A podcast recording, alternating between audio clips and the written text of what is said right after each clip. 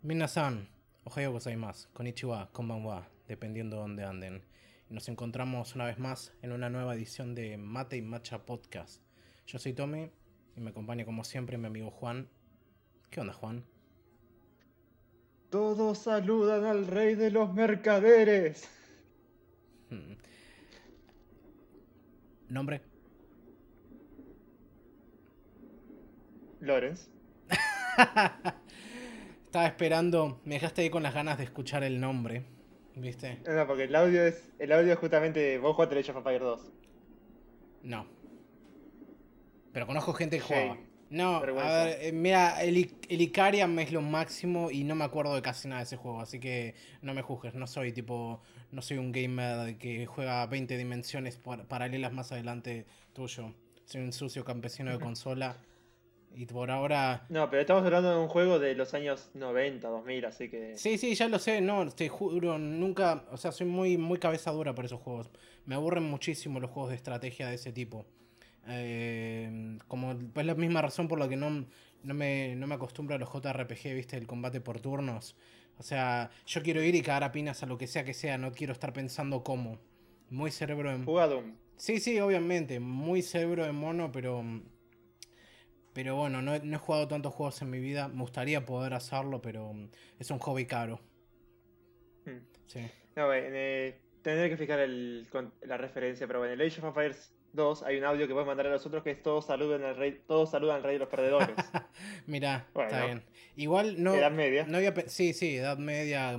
Y, pero no había pensado. Vos lo, vos lo tomaste como mercaderes. Yo, yo, mm, yo, yo decía simplemente vendedores. Así que por eso es también. lo mismo. Sí, es la misma palabra, pero. mm, Pero es más Te común. juro que no, si no paran de decir mercader, eh, no paran de decir mercaderes, en algún momento iba a ser un es para hacer un juego de tomar, cada vez que uno diga la palabra mercaderes, mercade- mercadero, negocio, trago. Y bueno, pero ese es el punto. El no tema es hasta el que- episodio 6. El tema, no, no, el tema es que la palabra común es vendedor. No, mercader es como una palabra más laureada, si se quiere. No es algo que escucho a alguien decir regularmente. Y no he escuchado nunca a ningún vendedor llamarse a sí mismo mercader. Está bien, pero sí, supongo esto es ficción. Pero nos estamos adelantando. No quiero empezar a hablar del anime que nos tocó para hoy, que yo elegí desde ahora. Quería aprovechar que Uh, se me estaba pasando. Esta es la décima edición. Llegamos a las 10 sesiones en el podcast, así que un medito para nosotros mismos. Eh. Sí, sabes que no es poca cosa realmente. La mayoría de los podcasts, había leído por ahí, no pasan del séptimo episodio aparentemente. Porque, viste, es como, ya lo dije un montón de veces, pero bueno, lo voy a repetir. Es como lo que dijo el Chucho Calderón de la Zona Cero. Hoy hacer un podcast es, es el equivalente al armemos una banda, ¿me entendés? Más o menos. Porque si no, mm, si no van...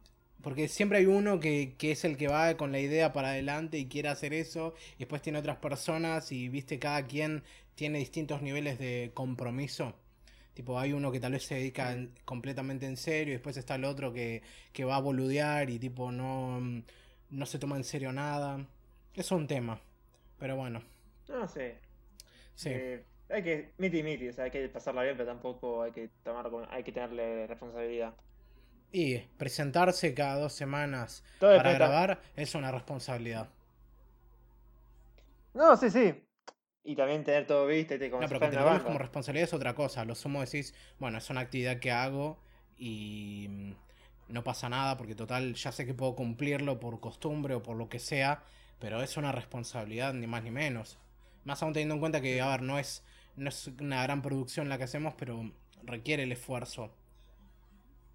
No, sí, sí, a lo que voy es eh, justamente es... eh, no sé, me acuerdo, yo hice clases así de, de, de banda, ¿viste? de que tenías que ir, de que ir con todo preparado, estudiado, y entre todo también pasarla bien, pues si la pasás mal, ¿cuál es el...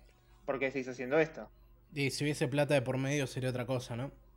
Eh, también, Sí, sí. pero bueno, Pero bueno, algún día ojalá llegaremos a ese punto. Algún día, algún día. Este es, es, es dar todo sin esperar nada. Y si la cosa llega, llega, ¿viste? Es como. Esa es la vida. Esa es la vida del youtuber. Hasta que la pega. Y después, bueno, se desconecta de todo. Hasta que se hace meme. Hasta que se hace meme. Hasta que se hace meme Sí. y luego le hacen, le hacen campaña de cancelación. Sí, o hasta que se vuelve una lolcow, ¿viste? Pero en ese punto, digamos, la persona no se da cuenta que es una lolcow, ¿me entendés? La mayoría de las veces. Así que, bueno, Parece que es una lolca, pero bueno. lolcow. O sea, mm, son esas personas... chiste viviente. Sí, sí, son como esas personas que la internet elige para burlarse de ellas constantemente o para perseguirlas porque, porque es, digamos, son fascinantes. Medio como lo que le pasa a Christian, ¿me entendés? O a Crítico Nostalgia. Sí, ponele, ponele, crítico nostalgia sería un perfecto ejemplo ahora que lo pienso. Sí. Mm, Lástima. A mí me, sincer- sinceramente me gusta ver, más que nada ahora que está con lo que es Disney December, me gusta ver las, las opiniones que tiene. Bueno, Ah. cada, cada uno tiene sus gustos. ¿Sabes qué pasa? Muchas, hay muchos de estos youtubers así que mm, están calientes con este tipo, enojados quiero decir. No solo por las cosas realmente turbias que salieron de Channel Awesome y todo eso, Mm. pero yo creo que en el fondo tienen mucha frustración porque no quieren admitir que empezaron, no sé, a hablar de cine en YouTube en parte gracias a tipos como él. Y a mí me pasó Mm. exactamente lo mismo. Yo no, yo no, no, habría no había entendido lo que era, digamos, lo que era YouTube y lo que era, no sé, ser creador de contenido hasta que no di con él. Yo fui muy fan durante mucho tiempo, incluso pasado la época, digamos, de oro del tipo en la que ya era como un chiste andante. O sea, con los valores de producción bajísimos que se iba sosteniendo y con este, este eh, digamos, con este mm, personaje y, esta, y este concepto que ya había caducado hace rato. Pero yo lo seguía viendo y mm, a ver, me fui, fui perdiendo el interés con el tiempo y bueno, después lo de Channel Awesome asentó todo lo demás. Aparte de que cambió tanto, digamos, cambió tanto la esfera así de, de gente que habla de, o hace cine en YouTube, que es como lo suyo parece algo como quedado en el tiempo.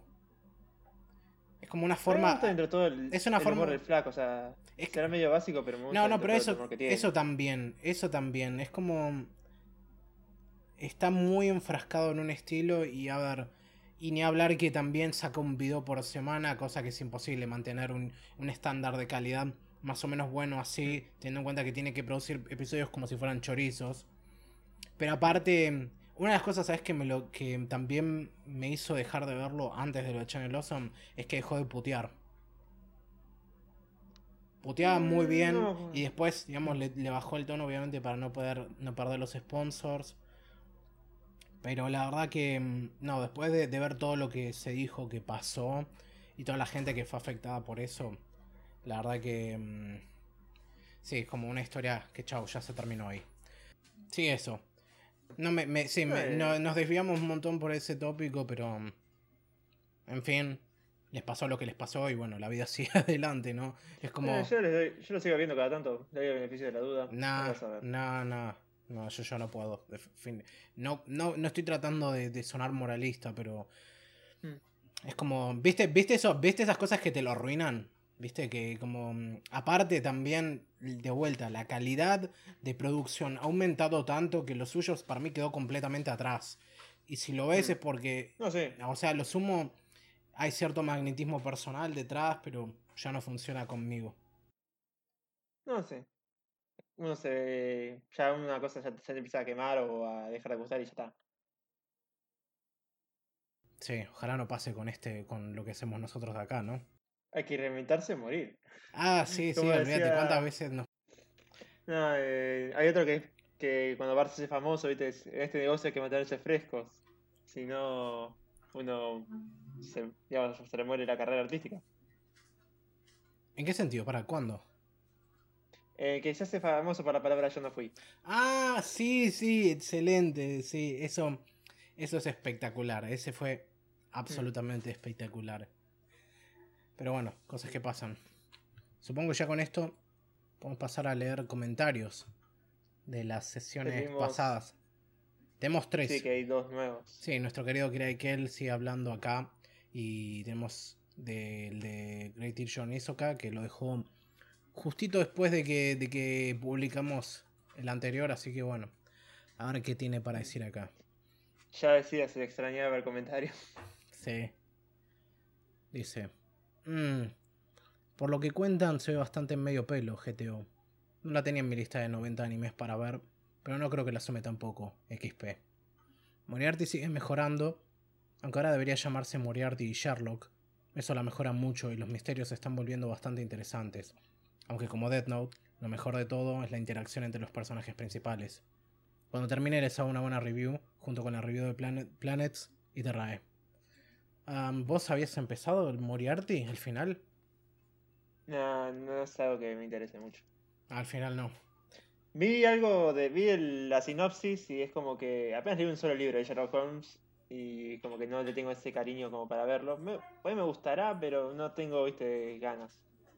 Sí, te entiendo. Yo todavía le tengo ganas, pero... mm, ah, es muy sacrificado el tratar de estar mirando las cosas de temporada y yo todavía apenas puedo arrancar con algo, pero diciembre también es un mes muy atareado para mí y bueno, co- como ya había prometido ver otra cosa de la que vamos a hablar más adelante, no tuve tiempo. Así que si va a haber un... Vos tenés tipo... ¿Cómo decirlo? un repaso, no, no sé si un repaso, unas reflexiones de esta temporada de otoño que ya se terminó. O porque yo no, final no pude ver nada. No pude llegar a ver nada. No, porque yo quiero, yo todavía quiero y ya va a parecer que estoy empezando a vender humo porque todavía, de vuelta, apenas pude ver algo. Creo que lo voy a, si, te, si puedo, y ya como última, la- en la próxima sesión, voy a tratar de dar algunas conclusiones, ver si puedo llegar a ver algo de lo que quiero ver, entre otras cosas Moriarty, aunque sea para sacarme la duda. Ah, ni Jujutsu Kaisen ya está a ver. No, no, eh, me mandaste esto y Por- me, sinceramente, bueno, las opiniones las dejo para después, pero no tuve tiempo. Está bien, estamos, to- demás, estamos todos ¿viste? así. Sí, sí, es la, es la peor época también para haber decidido empezar a hacer eso. Pero bueno, yo ya como máximo la próxima quiero hablar de, de un cierre, dar un cierre de temporada. Y si no, bueno, ya está, pasamos directamente a la temporada de invierno porque total hay algunas cosas buenas para ver. Pero después no tengo mucho más que comentar, así que gracias por ese comentario. Yo sigo recomendando GTO a pesar de que mm, es bastante largo, pero mm, y no tiene tanto particular, pero mm, hasta como cápsula del tiempo Es entretenido. O sea, no es algo que diría, no es algo que diría te quemas los 43 episodios en un fin de semana. ¿Quién tiene tiempo para eso, no? Pero pero sí, sí, es algo que te llama, ¿viste? Puede ser. A ver, bueno, No, es ya entretenido. Es entretenido, como decís vos, una cápsula de tiempo. Es como está la nostalgia noventera a todos lados. Absolutamente entretenido, sí. Extraño mucho, como siempre digo, la animación eh, tradicional está por celdas. Y esta justo es la serie, como había dicho, que está en ese periodo de transición entre esa animación tradicional y algunos destellos así de animación por computadora. Y bueno, Horribles, pero bueno, tienen su carisma, su encanto. sí, sí. Bueno, continuamos con los de la sesión 9, que acá Kirakel de vuelta dejó dos comentarios. El primero dice, cuando era chico jugaba Yugi, de grande empecé a jugar Magic. Los dos tienen lo suyo, la ambientación de Magic me gusta más, aunque es recontra caro. Lo que sí me sorprende es cómo la pegó Yugi en Argentina, y entre gente que ni veía el anime, como yo, que lo vi después. Y jugamos de cualquier manera, medio camino entre las reglas de la serie y lo que interpretábamos de las cartas, que estaban en inglés. Postdata, confirmo lo de Crunchyroll. Con Adblock y Firefox se puede evitar la publicidad, aunque solo vi un capítulo de Gundam Wing que fue una cagada. Am, Mm, estoy de acuerdo en lo último. Ah, es, es- no, es, no es la mejor serie de Gundam Gundam Wing, pero bueno. Está bien, está bien, pero lo de Adblock y Firefox entonces, no, porque yo siempre uso yo uso el, el Chrome para ver y, lo te- y tengo Adblock instalado ahí, pero bueno. Igual no quiero a mí lo saca, así que. igual no quiero no quiero ni mirar nada en Crunchyroll, así que así que en ese sentido sí funciona perfecto, pero hay otras Yo fuentes. pude ver la primera temporada de JoJo parte 1, va, vi la parte 1 ahí. Que No, pero- pero es que justamente no- Censurada. Es lo que eh, no estaba censurada, dijiste? Creo que no estaba censurada y se veía bien.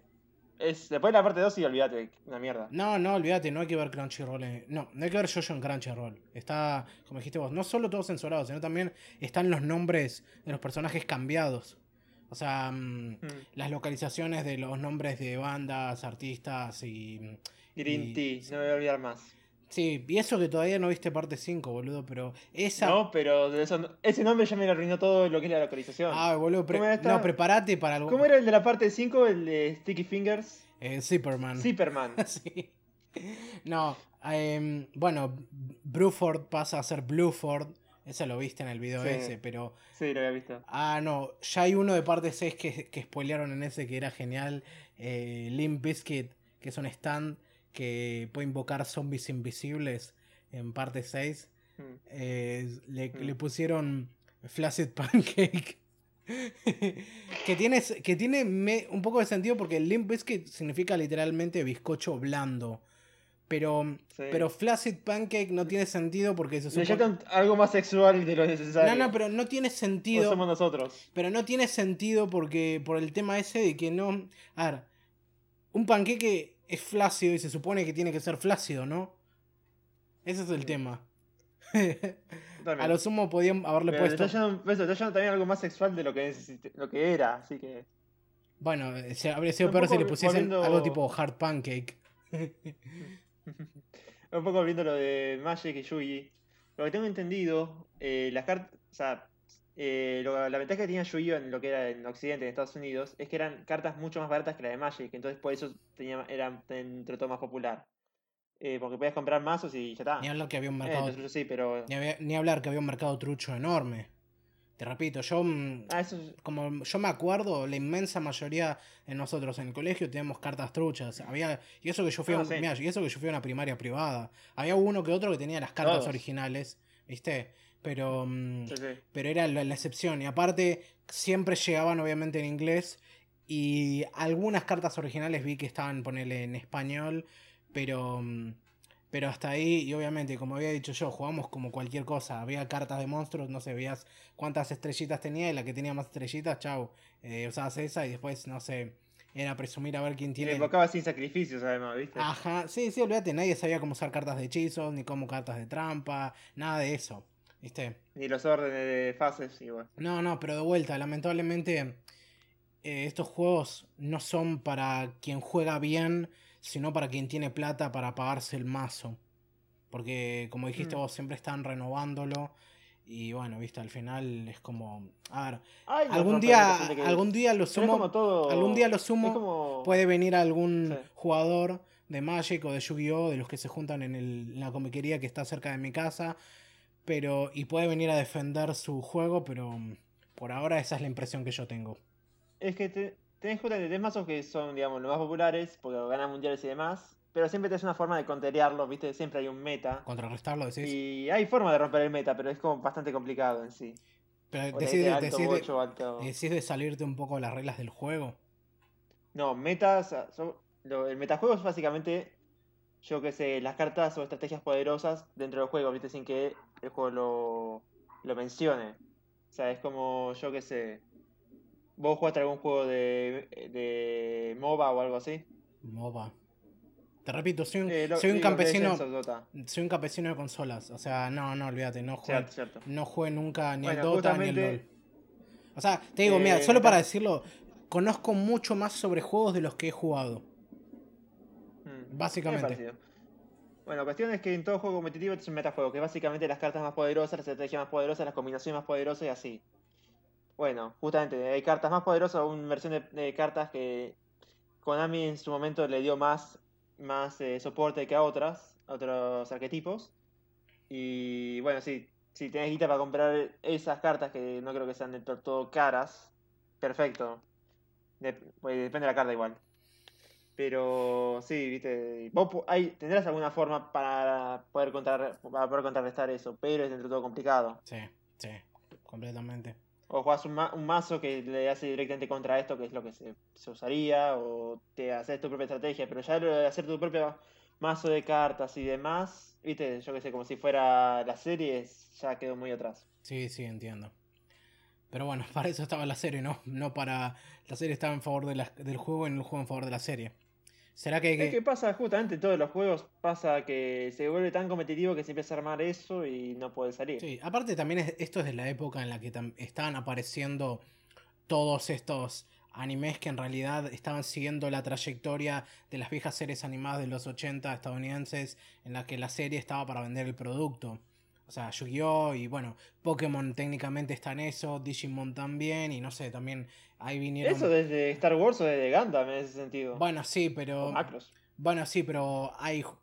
Bueno, tenés razón, sí. Y, ¿Y qué más? A ver, eh, y Beyblade, eh, Bakuman. ¿se me, pa- ¿Se me pasó alguno? Beyblade, Bakuman. ¿Viste el eh, video? Bakugan también. Bakugan también. ¿Viste el, el video ese que te pasé del, del Beyblade que, que usaba Moisés? Ah, y ¿cómo era este? Duel Masters era otra que pasaron acá y no tuvo mucha, mucho éxito. Sí, yo no tengo idea. Pero ¿te- ¿viste el video ese del Beyblade que usaba Moisés? Que te había mostrado. Ah, sí, lo había visto. There's a tremendous power Ay, in the use of ba- base. o sea, y, me- y hay un comentario en ese video que es perfecto. Sí, sí, no, no, pero hay un comentario en ese video que es perfecto. Que alguien dice, ah, entonces los egipcios jugaban a Yu-Gi-Oh! y los hebreos jugaban a Beyblade. Por eso estaba el enfrentamiento. Es perfecto. Ay, Tío, usted, usted tiene que jugar el mago oscuro, si no, no podrás, no podrás ser egipcio real. ¿Será que alguien no confió en el corazón de las cartas? Ah, usted le reza a los paganos beats, a los paganos Beyblades y no a los chat eh, dioses egipcios. Sí. Parece que es hora de que te mandemos al reino de las sombras. Con pistolitas de manos. Es la versión escrita de la historia. Esa es la versión de, de la historia escrita por 4Kids. Sí, pero no me importa. Ya para mí, en mi cabeza, el reino de las sombras es canon en el mundo de Yu-Gi-Oh! Y se terminó. Si te morís, es eso, te vas al reino de las sombras. No. Eso es lo que te pasa. Chau. Pero es mejor verlo como un zoo, un zoo con, o sea, juego de miedo con cartas. Es lo mejor que puedes verlo. Es la mejor, es mejor Sí, forma sí. que eso. sí, sí, sí. Bueno. Ah. Y nos queda el último comentario de Kirai que nos dejó en la sesión 9, que dice, después de ver Terrae, me quedé con ganas de ver más space operas bien hechos. Añadir Yamato a mi lista de, noven- de más de 90 animes para ver. Son- ¡Ah! ¡90! Pat- No, a reforro. Sí, reforro. No, yo no puedo, no puedo, yo creo que debería dejar de poner cosas en lista de espera, porque ponele, solo en My Anime List tengo creo que como 450 series y películas, y después ponele, en mi letterbox tengo ya, no, suma- si sumo mi letterbox con todas las cosas que tengo descargadas, tengo como 3.000 cosas en lista de esperas, o más. Yo ya dejé de contar. A ver, yo no, no, llevo, no llevo la cuenta. Mi Letterboxd dice que tengo como 2200 y pico. Y sé que tengo fácil mil más en mi computadora. No, no es que yo lleve la cuenta, pero es como. Yo antes tenía un montón de pestañas de, decir- de los animes que iba a ver. Ahora eso ya, como se me llenaba el Chrome y me hacía mierda la RAM, dije no, ya está, la mierda. Si lo vuelvo a escuchar, tener- lo veré y si no, no. Para tener pestañas guardadas, ¿te consume RAM también? No, si vos no las desactivas, eh, no. No. O sea, no hay drama con eso, pero tenías un montón y ya era, una molestia navegar. No, yo solía hacer eso, pero con tipo. con dojins y cosas así que encontraba. Pero para ver después y me olvidaba que los dejaba. O sea, como los tenía en pestaña incógnito, viste, me olvidaba que los tenía así y bueno. Por lo general me guardo. Cerrar todo, cerrar, abortar, abortar, abortar. Oy, Bay, shut it down. Re antisemita. Otto, apágalo. Apágalo, Otto, apágalo. ah, qué suerte que, que eso se hizo. Que ese. eh, esa cita del hombre araña era digna de hacerse meme. O sea, Todas las citas del hombre araña son buenísimas. Está el baile de la, única, Parker. es la única razón. no es cita, es baile. Mira, la trilogía de Raimi sigue en mi cabeza únicamente por los memes. Y hay un pop genial de El Hombre Araña 3, que supongo que te lo pasé, que se llama Harry es muy El hábil. de Sos hábil. Sí, el de Harry Sí, es muy sí. hábil, de Isaac 2001. Fácil, top 10 mejores pubs de la historia. Es una de esas cosas que, habiendo ya visto muchos pubs, me crucé con eso cuando, cuando apareció y cuando se estaba haciendo popular. Creo que porque un amigo me lo recomendó, que no miraba pubs, pero le encantó ese. Y me acuerdo de verlo y la primera vez que lo vi era, no podía parar de reírme, tipo, me dolía la panza de tanto. Era, pocas veces te encontrás con un pub en el que ponele eh, 9 de 10 chistes le pegan en el blanco, ¿me entendés? Es muy raro ya que ponele 5 de 10 chistes la pegan en el blanco. Pero acá en que te... Me pasó, me pasó hace dos años con el de Megamente, que fue el primero que vi. sí. y qué buenísimo. Sí, el de. Creo que ese lo hizo Eh, Randomware y se lo tiraron abajo. Sí. Creo que era Megamente Salva la Villa 31 o algo así. No, Defensor de la Villa Ah, 31. Defensor de la Villa 31. había uno. Había un chiste muy, muy boludo, pero me encantaba que era. ¿Holo? No, no, no, es hola. Ah, holo. O lo- esos, esos juegos. No sé, eh, después yo estoy viendo la parodia. Pario, pario, ah, no me sale. Parodia. Pario- ¿Cómo se Parodia animada o pariodador animado. Pariodor. Y. Sí, pario. No, es que es difícil la palabra entera. Mi gabarato, mi gato barato, mi garabato. Tenés. Eh, yo sé hice de Shrek que me encanta. De. Cuidado con el estúpido y grueso ogro. la, foto, la imagen era ahí pintado. No lo conozco, pero me lo vas a tener que pasar. Sí, sí. ¿Sabes qué? después había otro que era. Dice que si te coge te deja la pija con sida, ¿viste? Y salta Jack y dice, eso te lo haría un furro. Uh. Pero bueno, me diste- nos desviamos para, para no- nos desviamos muchísimo. Quiero terminar con el, el comentario porque tiene algunas cosas interesantes que dice acá. Dice, continúa donde me quedé. Sobre Shingeki no Kyojin, el único shonen de los últimos tiempos que vale realmente la pena esperar cada sábado. Respecto al nuevo estudio y estilo, no noto mayores diferencias, excepto en el dibujado de los personajes y en el detalle de las caras. Son mucho más simples y menos cálidos en el color. En el, color. el estudio anterior usaba una especie de tone mapping cálido. Lo único que no me gusta es el opening. Sí. Lo único que no me gusta es el opening, muy genérico, simple y con una música horrenda, muy alejado de esa épica mezcolanza japonesa y alemana que tenían los anteriores. Sí, eso último tiene toda la razón y yo me olvidé de mencionarlo, pero el nuevo opening me parece una mierda. Es que yo te digo, o sea, no tiene sentido con lo que va a pasar con lo que pongan uno militar. De eso no trata la temporada y creo que mucho menos la serie. Sí, por sí la, canción se llama Mi Guerra. Y bueno, lo que te está mostrando es justamente tiene un tono militar y por niños que además, justamente, spoiler, pero creo que ya todos vieron hasta la tercera temporada, Sí, o también de la cuarta, son niños soldados. Tiene sentido. sí a- y Eh, aparte... no me no- no a mí tampoco me gusta, pero no puedo decir que es eh, feo. Y la gente que dice que quiere que vuelva Linked Horizon, que son lo- la banda que hizo los openings anteriores, para mí no tiene sentido porque temáticamente va mejor este que cualquiera de Linked Horizon. Tal vez temáticamente, pero Link Horizon eh, hizo unos openings de la puta madre y son icónicos. Sí, Aparte que, no, no puedo negarlo, aparte de vuelta, no puedes disasociar, que va a pasar ahora. pero no puedes disasociar tampoco la música de Attack on Titan de Link Horizon, porque son parte de ese, de ese espectro sonoro, por decirlo de algún modo. O sea, escuchás Link Horizon y que haga otra... es música de Attack, Attack on Titan.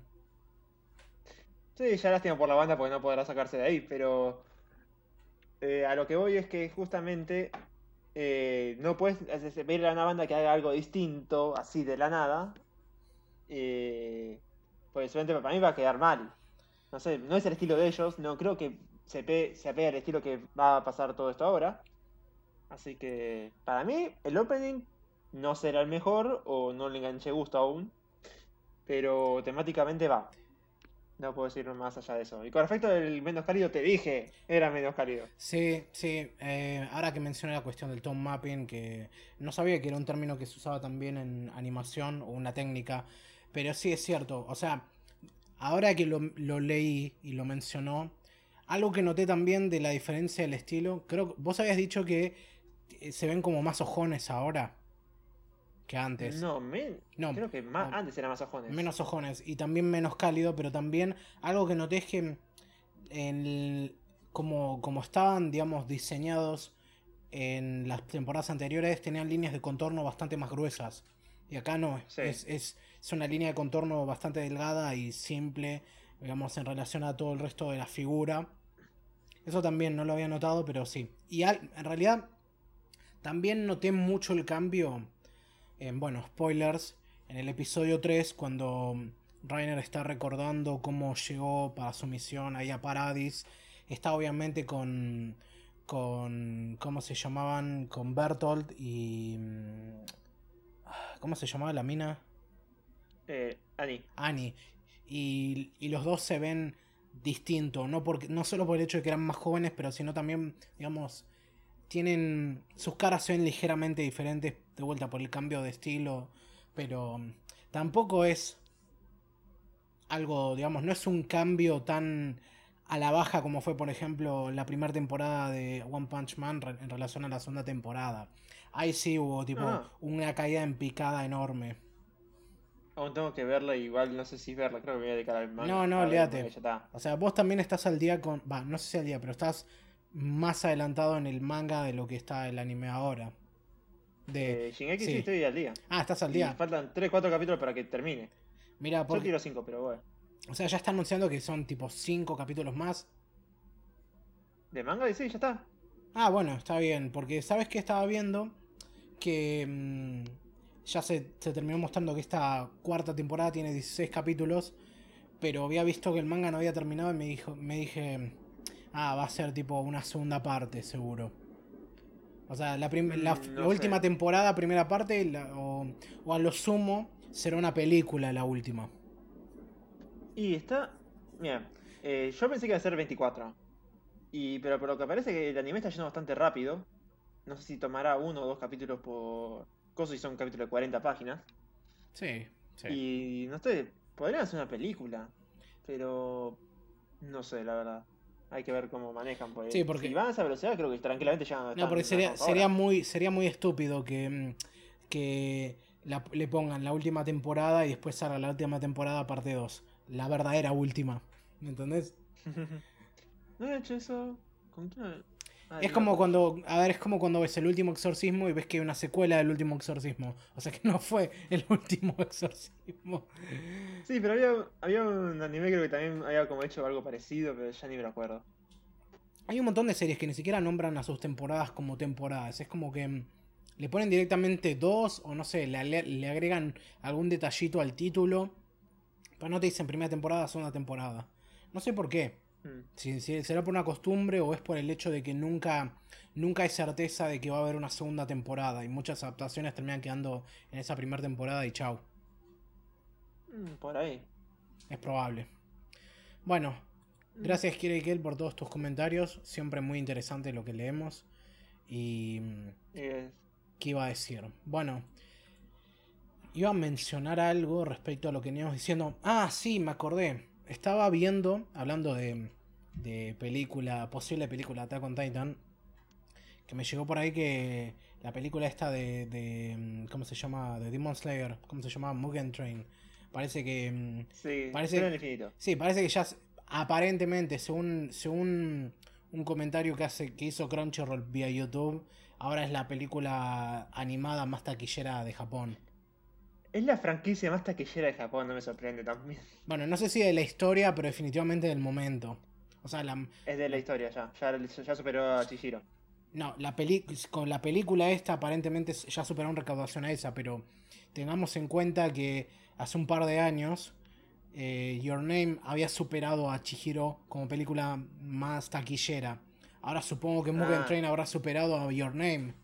O a lo, o a lo sumo dijeron. Decían Chihiro, yo, esa es la noticia que vi como... Esa es la noticia que yo vi también. Sí, sí. Pero. mm, Pero también estamos hablando de que es eh, una... Y aparte no nos olvidemos que lo- nada más la han estrenado en Japón. Así que no. mm, Eh, decía fuera de Japón en recaudación, o sea, todo esto estamos hablando en recaudación en Japón. Sí, sí. No sé cómo va a estar, pero sé que hay mucha gente muy expectante porque, como suele pasar, la película sale y no hay ninguna manera de conseguirla, ni por los medios legales ni por los medios ilegales de este lado. O me sea, sorprende la... Ah, siempre me sorprende esto de los japoneses en el tema de que las películas casi nunca se... se filtran. y sí es que se filtran porque no las, no las sueltan, por eso. Hay que filtrarlas. No, pero es, no, pero me acuerdo de Evangelion 2.0 y 3.0 que fue un... las vi camrip y horriblemente camrip.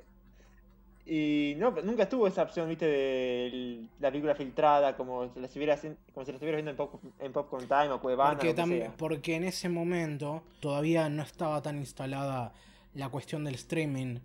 Y, much- y hoy en día muchas de las películas que se terminan, digamos, filtrando es gracias a eso. Es lo que pasó con la película de Made in Abyss, que, mm, que salió mm, hace poco, pero tardó 10 meses. Pero vos ves películas, Tardó pero 10 vos ves meses en que, llegar. sa- que salen ahora que salen ahora en el cine y ya están eh, filtradas en Cuevana para ver normalmente. Sí, porque se distribuyen copias digitales y hay alguna persona que logra logra mm, robar alguna de esas copias que se, mm, se llevan a, tipo, a los cines y todo eso. Pero como no hay Claro, cines y acá ahora... no pasa, lo que voy. Sí, pero de vuelta, porque um, quién sabe, tal vez los japoneses están tan atrasados en eso también o tan, tan agarrados a lo viejo que tal vez en vez de, de mandar copias digitales a los cines todavía mandan tortas para proyectar. A ver, acá, acá estoy viendo lo que ganó eh, Mugen Train. Sí, Tenés eh, película, eh, película japonesa que recaudó más en el 2020, la película que más recaudó en todos los tiempos en Japón, o sea, eh, la la, tercera, es la película más la tercera de anime, Ah, todavía no pasó. highest grossing film of all time in Japan. O sea, es la película, la película más taquillera de la historia en Japón. Claro, y después te- te- tenés la tercera este en anime, que es lo que no me cierra aún, porque es la primera en toda la historia de Japón y porque es la tercera en anime, no tiene para mi sentido. O sea, todavía no para. ¿Y cuáles están delante de esa? Eh, espera, tengo que ver ahí. Ok. Eh, Chihiro, pero ya y hoy que lo había superado. Easy Your Name. Y bueno, debe ser que o no se actualizó eso, o Crunchyroll le está tirando mierda, como probablemente suele hacer. Y es su propiedad, así que no me sorprendería. Sí, sí, tienen que inflarlo un poco para cuando lo pasen ellos. si es que lo llegan a pasar. Porque de vuelta. como si no hubieran inflado ya lo suficiente con los animes del año. Sí, bueno, ahora viste que agarraron para jueza para, para el- el- las secciones de anime del año a Kajo Shibuya. Eh, Buena elección, mm, una elección culta, pero sigue siendo Sí. Crunchyroll, así que, eh, viste, eh, es una cara bonita. meme, sí, meme de Drake haciendo no, viste, y meme, y meme de Drake haciendo sí para truchar todo. Un chiste de mierda, Eh, perdón por eso. Pues es, el anima- el film animado que más recaudó en el 2020. Y bueno, Anime- pero es como esa, esa era- tradicional, animado tradicional. Esa era una vara no, no muy difícil de superar teniendo en cuenta cómo ha sido sí. el año en términos de taquilla. La onceava eh, película la onceava más taquillera en lo que es eh, tradición, eh, animación tradicional. Y después en Taiwán también, eh, film animado que más recaudó en Taiwán de, todos Sí. de los tiempos. Y quinto en 2020, el recaudador del 2020. Sí. Yo puedo imaginarme a Gotoge. no lo ha superado. Yo puedo imaginarme a Gotoge nadando en billetes. No sé si, había, si decían que terminaba el, ban- el manga porque los viejos estaban enfermos, ni me acuerdo ya. Por lo menos se le dio el espacio, asumo yo, para terminar su historia en sus propios términos y no alargarla hasta el infinito. Me imagino la Jump rompiendo los huevos y ella, no, no, no, no. Y, y supongo que... Ma- Más que la Jump, eh, Kodansha. No sé cómo habrá hecho para negociar eso, eso seguro. No, Kodansha no, Shueisha, Shueisha. No sé, cómo, no sé cómo habrá hecho para negociar eso. Es- de eso sí estoy seguro. Pero claramente algo, algo pudo haber pasado para decir, no, la historia se termina acá y se termina acá. O sea, ¿cuántos mangakas tienen, tienen la capacidad para negociar algo así? Ni siquiera los más grandes han, han tenido la posibilidad de hacer eso. Bueno, One Piece lo hace porque quiere. Bueno, pero porque, pero porque mm, Oda es básicamente mm, la mitad de las ganancias de, de la Shonen Jump. Mm. O sea, el, el tipo más, puede... poder la puta madre. Sí, el tipo puede mandar lo que quiera y aún así, según lo que él mismo reporta, sus condiciones de trabajo siguen siendo pésimas, como las de todos los mangaka. Había visto una nota, era una entrevista del tipo en la que él hablaba, en realidad llevaba, digamos, a su entrevistado a su espacio de trabajo. El tipo aparentemente labura en su casa pero, y tiene un estudio y todo, pero en su estudio tiene instalado tipo... mm, Es lo que había leído y tomarlo con pinzas porque no me acuerdo si era exactamente así. Pero entendido que tiene instalado un cajero automático. O sea, tipo, un cajero. Era como Ricky Ricón. ¿Por qué no tengo que instalar un McDonald's como Ricky Ricón? Ah, sí, tengo un McDonald's en mi, en mi, en mi casa. Y el gordo, uh, debe ser un McDonald's en tu casa, qué bueno, porque yo soy el gordo y esa es mi personalidad, ser el gordo. Pero sí, ¿quién no quería tener un McDonald's en su casa, no? Mm. Ah, ¿qué- Claro ¿qué, que iba, qué iba a decir? No, eso, pero la verdad que no sé, ¿vos, quer- vos tenés ganas de ver Mugen Train o, mm, o ya o leíste el manga y estás adelantado en eso? No, no. Eh, el final a ver qué onda. Porque quería ver cómo iba a terminar a lo sumo. O sea, te salteaste todo Quiero para ver el final. Tipo como cuando agarras. es lo que estaban publicando en, en la- en Manga Plus y dije, vamos a ver qué onda. Y cada tanto Pero tipo como- One Piece Pero tipo como por ahí de comprar un libro nuevo y ver cuál es la última oración, algo así. Es como si estuvieras, si compras la Jump y vas, pasás por coso, por Demon Slayer, por coso que me sonó ahí y decís, ah, mira lo que pasa, listo, vamos al otro. Bueno, si vos decís. Yo había dicho, yo nada más vi el anime y la verdad que no me gustó mucho. Pero no sé, como ya había dicho antes, no, supongo que simplemente no era para mí. Algo que sí, Eh, algo sí puedo decir lo que había dicho, el, el estilo de arte de Gotoge es como un gusto adquirido, definitivamente. No, yo, el, mira, voy a empezar un poco con el final, que el final, por lo que vi, es como dije, ah, sí, es más o menos como lo que pensé. Y yo pensé que iba a estirarse más eh, el epílogo, pero el epílogo es, es como digo, Mm. es como, vamos a hacer un salto en el futuro. La típica. Y te perdés.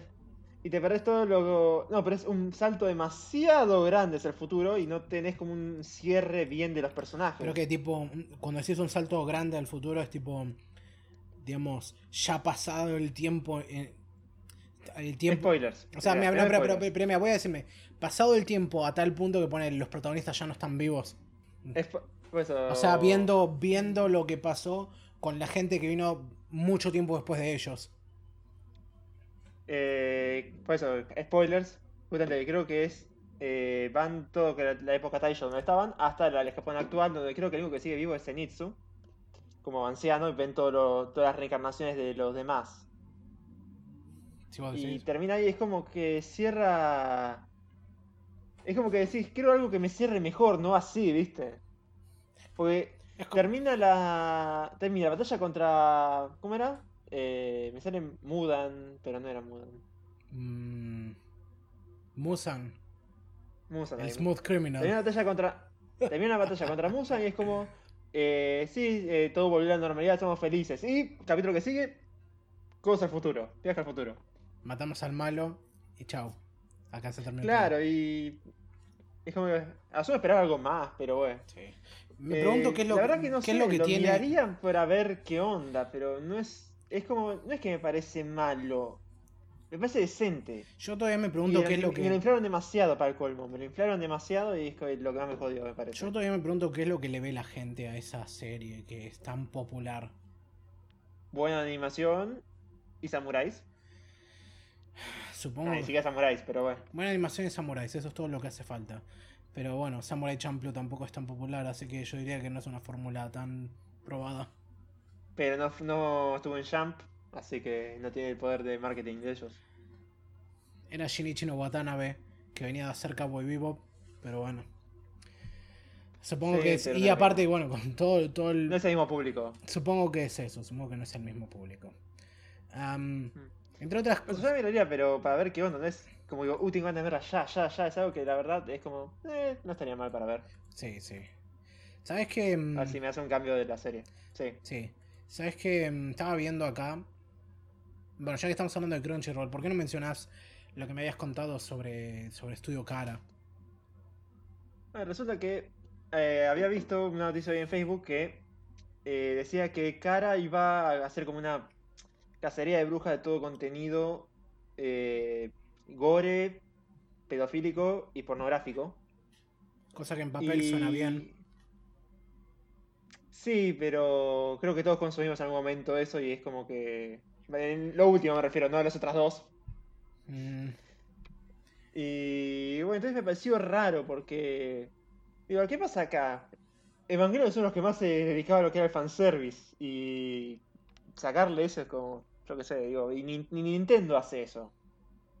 Y es una de las empresas más protectoras que hay. Entonces empecé a ver si era cierto, me pareció ra- muy raro. Eh, porque me, me es como muy en contra de los fans, más allá de que sea en contra de eso. Y bueno, lo que después vi que decían en Reddit y demás, porque esa página de Facebook que estaba muy mal redactada, no redactada, pero interpretaron la noticia para el culo, es que Típica Kara cosa de Facebook, lanzó lanzó eh, una serie de guías para su colaboración con Pixip para poder participar y tu arte ser eh, mostrado en Pixip eh, como top eh, en ese, esa, colabora- esa colaboración. Ajá. Que en la que sí, y que obviamente no pueden permitir por obvias, obvios motivos eh, pedofilia, pornografía y gore. Nada, nada subido demasiado de tono, demasiado controversial, porque según el artículo. obvio. No, según el artículo acá Tampoco también. cosplay creo que era. No, también acá. Nada que, nada que refiera también a contenido que esté, que tenga copyright, o sea, algo que, que referencia a propiedades de otras personas sin permiso, ni tampoco usar los, digamos, los diseños para vender, y, y por supuesto también que, mm, digamos, que la obra, según acá, como dice, no, promo- no promueva ni racismo, ni fanatismo, ni que esté Claro. ni que esté en contra de ninguna forma, digamos, o tipo de política. O sea, hacer la cosa más... Básicamente cualquier, perdón, básicamente cualquier cosa que una empresa pide cuando haces este tipo de concursos, que no se vayan a la mierda. Que no hagan nada provocador realmente. Claro, que los fans celebren de forma sana es su amor a Evangelion, digámosle. Su, su- de forma sana. Amor sano evangelio. Y... Como, eso, eso suena como un oximorón sin serlo. Pero bueno. Y no, no, me da... Cuando vi esa noticia me reactaba es como digo, no, la gente no puede ser tan para no O sea, te hizo, te hizo acordar por, te hizo acordar por qué Facebook es una mierda y deberías borrarlo. Me sigue, me sigue acordando de la noticia de que Mario era gay y era y lo pasaron en todos los noticieros cuando era obvio que era noticia en joda, todos decían que era noticia en joda. Y aun si fuera cierto, es como, ¿a quién carajo le importa? ¿No? Ah, no, pero es. O sea, a mí lo que me importa es como que. Me importa en el sentido de que los tipos no, no buscaron absolutamente nada. Y es, una, es algo tan pelotudo como te puedes leer. Es como que, ¿vos leíste en serio esto? De vuelta, es Facebook. Y es la internet. sé, no O sea, no es más una anécdota graciosa que otra cosa, porque de, porque de vuelta lees, lees la nota que está acá publicada en Crunchyroll y es, es lo que dijimos, no es nada fuera de lo normal, es, es todo lo que uno entendería que una empresa pediría y por qué lo pediría y chau. No, claro, vos vas a Facebook y ves, no, ¿cómo puede ser esto en contra de nosotros? Es la O gente tipo como... tan- es la gente que... O como están diciendo, y los, tip- los tipos promueven animes, eh, promueven chicas en, traje de baño, pongámosle. Dicho de medio- manera amable. Claro. Y no quieren que hagan eso. Y además es raro, o sea, te voy a repetir, Nintendo no va, no hizo esto de. Y es una familia más es la empresa más familiar que encontrás. No hizo esto de buscar todo. Bueno, tiene la regla 34 de Peach o de Samus. O la, el meme ese O de, de Bowsette, sí, sí. Bowsette. No, ¿qué iba, de- qué iba a decir al respecto? Sí, es, es, medio, es medio contraproducente cuando pensás, digamos, la enorme comunidad de Dojin que hay detrás de Evangelion y cuánto contenido que hay al respecto, pero de vuelta, es una empresa grande y entendés por qué lo hacen. Y bueno, o sea, si no, si no lo querés hacer, no tenés por qué hacerlo. Si querés- no tenés por qué participar, puedes seguir haciendo lo que vos quieras. Am, Sí, pero al hacer esto estás como cortando una gran cantidad de público que va hacia tu obra en cierta forma. No lo sé, yo no sé si hasta ese punto. Am, iba a decir algo y se me olvidó. Perdón. Tenía, tenía algo muy en mente que quería mencionar y no. Y ahora ya se me pasó por de- completamente. Fue obra donde está el enemigo. Referencia a Jojo Deadly. ¿Qué? ¿Qué? Fue obra donde está el enemigo. Ah, esa es la referencia más, más simple que podías decir. O sea, eh, se, me, pero se me bueno. está por ocurrir una, pero me acuerdo de vuelta que no viste parte 5, así que no iba a mencionarla. Mm. Sí. Y continuamos, por supuesto, con bueno, nuestra tradición de mencionar Jojo en cada sesión. Va perfecto. Perfecto. Kyure totase, koitsu. Eh, No, por eso terminó. eh, esta semana terminó un manga que venía siguiendo que es eh, Nosotros no podemos estudiar, We Can't Study. Ah, o- Boku wa Ben- Bokutachi wa Bokutachi wa- wa Tenchi- No, el- Creo que era Bokutachi wa Benkyo está con Ai. Sí, creo que sí. Ah, para déjame chequear solo Ah. para haberlo dicho bien, pero comenta mientras. No, no, que me sorprendió la forma que terminó, en el sentido de que es muy raro que el anime de Harem vaya por la cosa de. eh, sí, de Harem, o Waifu Wars, Guerra de Waifus, vaya por eh, múltiples rutas. Ah, perdón. es me- Nisekoi, ni- Ahí lo encontré. Es, em, el título en japonés es Boku Tachi wa Benkyou ga Dekinai. Sí, no. mm, Claro. ah, sería como no podemos estudiar, o bueno, acá lo tradujeron como nunca estudiamos. Y el No, no nombre corto es estudiar, Boku. Bokuben.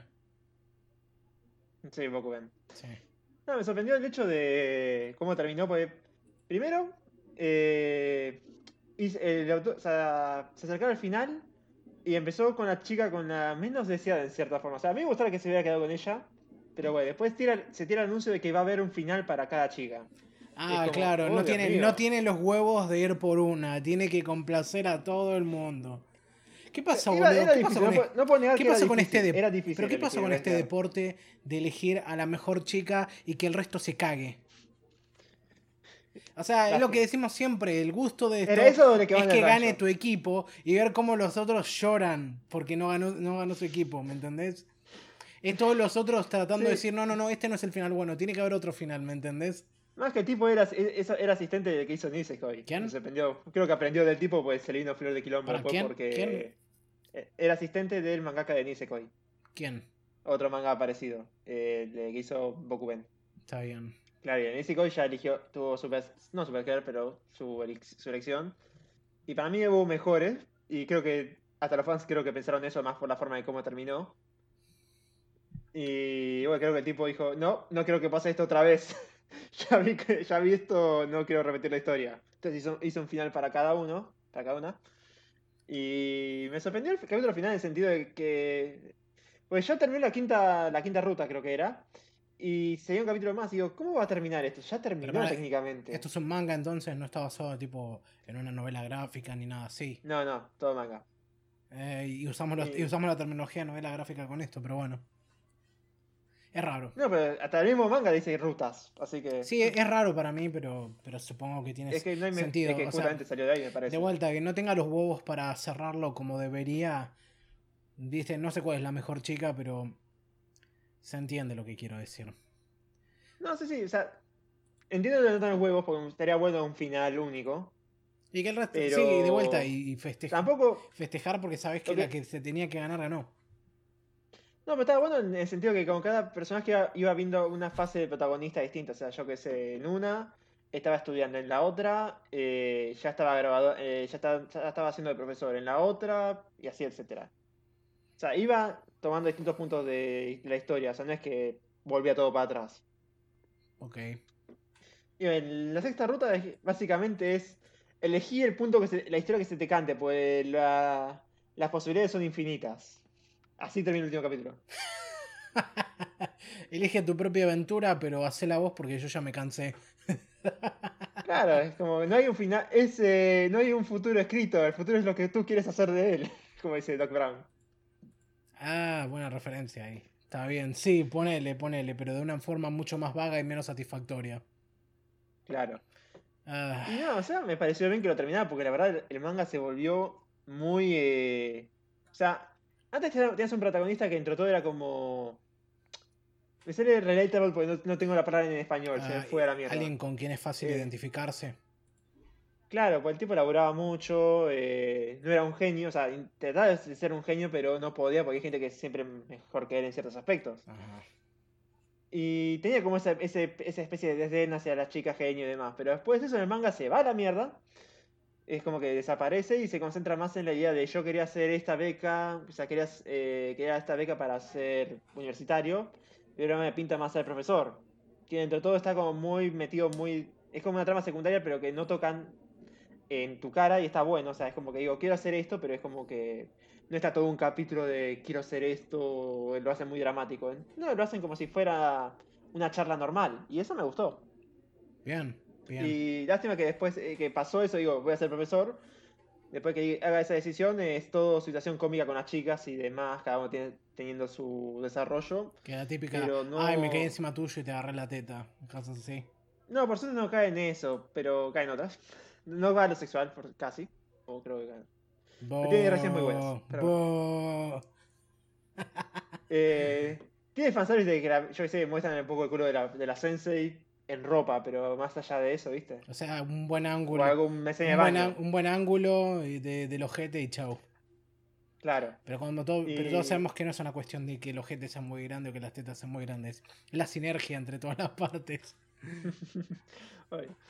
No, y. Cuestión. Quiero decir, eh, no, no, eso. Hicieron todo el protagonista que antes tenía como un tenía Era un personaje, tenía una característica, una personalidad. Ahora lo hicieron un coso blanco del chico siempre bueno, siempre atento. Y es como que se hizo aburrido. o perdió ese enganche que, Es perfecto ahora. que tenía. Claro, se hizo un. Gary Stu. Bueno, si vos decís Casi, Gary Stu, bueno. no, no sab- No, no sé si Gary Stu, pero.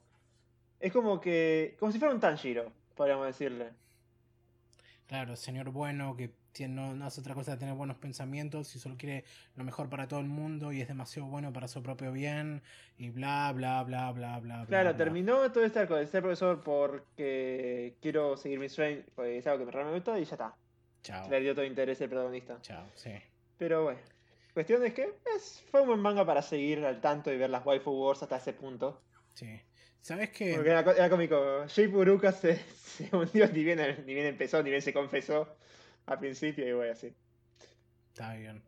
¿Sabes qué? Mm, Cambiando de tema, estaba pensando que mm, hace unos días eh, estaba hablando, va, Kira y Kel, ten- estamos en un grupo de, mm, Discord y me había comentado si, si había salido algo nuevo de Mamoru y teniendo en cuenta, nueva película creo que me había dicho, y teniendo en cuenta que los únicos Mamoru que conozco que dirigen anime son Hosoda y Oshi, mi inclinación fue ver primero por algo de Hosoda y encontré algo.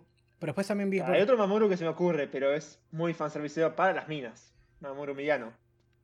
Mamoru Miyano. No lo ubico. Es conocido. ¿Pero qué hizo? Eh, Light en Death Note. Eh, Por ejemplo. Para, el tipo que hace de Light. Claro. No, yo hablo de Eh, directores. La voz. No, yo hablo de No, directores. ya sé, ya sé, pero pues eso. Se- el, otro Mamoru, el otro Mamoru que se me ocurre es fanservice para las minas, nada más. Bueno, si vos lo decís. No, averiguado. Y mientras, mientras que había descubierto que, por ejemplo, Oshi, por un lado, está por sacar una serie nueva que se llama Blood Love, que no sé qué realmente qué es porque mm, no se parece nada a algo que imaginaría que hiciera él, menos hoy en día. Y que descubrí también que estaba preparando una adaptación de una novela que se llama Quimera. Lo que sí encontré muy interesante es que Hosoda em, ya anunció que para el año que viene, aparentemente para lo que sería está proyectado para que salga en el verano en Japón, eh, va a sacar junto a Studio Chizu em, una nueva película que se llama Ryuto Sobakase no Hime, que sería mm, La princesa. la princesa, no, el dragón y la princesa pecosa.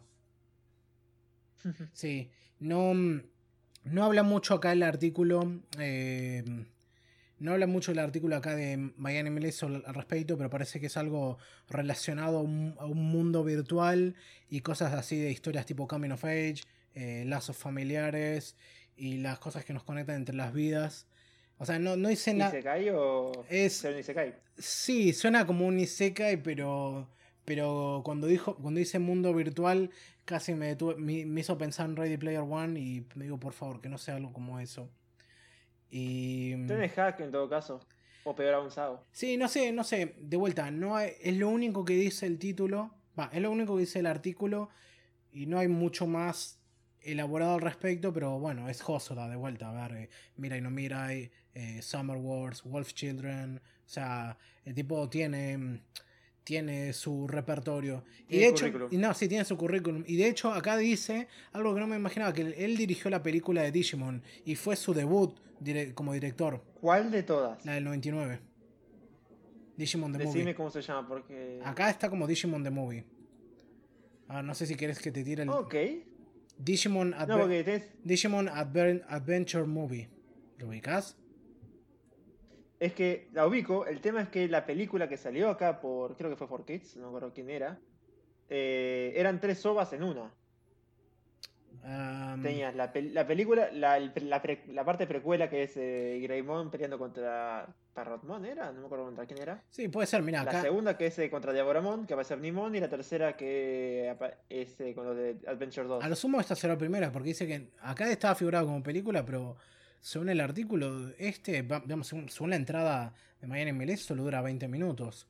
Es Digimon Adventure. Movie y después le sigue como secuela Digimon Adventure, que es la serie. Ah, entonces sí, la primera debe ser. Todo bien animado. Sí, sí. No me había dado cuenta que, mm, que Digimon había salido tan cerca de Pokémon. ¿Sabes? Eh, y eso que creo que Digimon era antes. Si vos decís.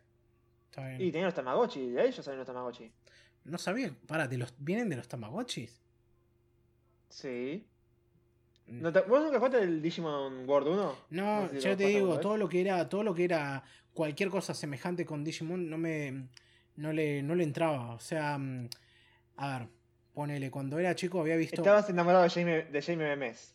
Sí, sí, Del grupo Pokémon. sí, definitivamente. Y después. Y después no sé, era la boludez de ver Yu-Gi-Oh! porque me daba risa que la, todas las ciudades para mí se llamaban Ciudad Batalla. y el monte de mi abuelo no tiene cartas patéticas, Kaiba, y cosas así. Ciudad Dominó, para cómo se llamaba. Dominó. Ciudad Dominó. El torneo era Ciudad de las Batallas, era Battle City, pero la ciudad se llamaba Domino City. Y después me acuerdo que había una piba Lo más que cómico que es que el la tipo, de la- es- el tipo co- compró todo, no sé si compró todo, ¿Qué pero es tipo? como que el tipo, eh, Kaiba, Ah, Kaiba. eh, es más poderoso que la ciudad, entonces dice, vamos a hacer esto en la ciudad y se me cae. Y básicamente hace un quilombo. Ah, el pibe rico que tiene, el pibe cheto este que tiene tanta guita que compra la ciudad y le hace una, una ciudad batalla. Y para cómo vos lo, escuchás en japonés, acá- Kaiba te digo, te enamoras de él en japonés, es tan memeable esa risa que tiene.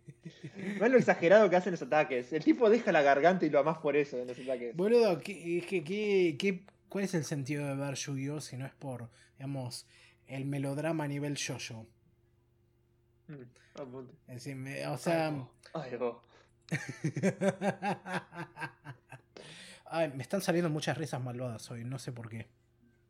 No tengo mucha energía, debe ser eso. ¿Será un prólogo del, 20, del 2021? Sí. Dios, no quiero imaginarme, pero bueno, por suerte ya mucha gente ya se, se está desligando de esa idea de que con el cambio de año, tipo 2020, se va a borrar, pero... No, no, viene peor, ya tenemos una cepa de coronavirus preparada, así que. No, bueno, pero viste, así estaba al principio, pero ya está. Mm.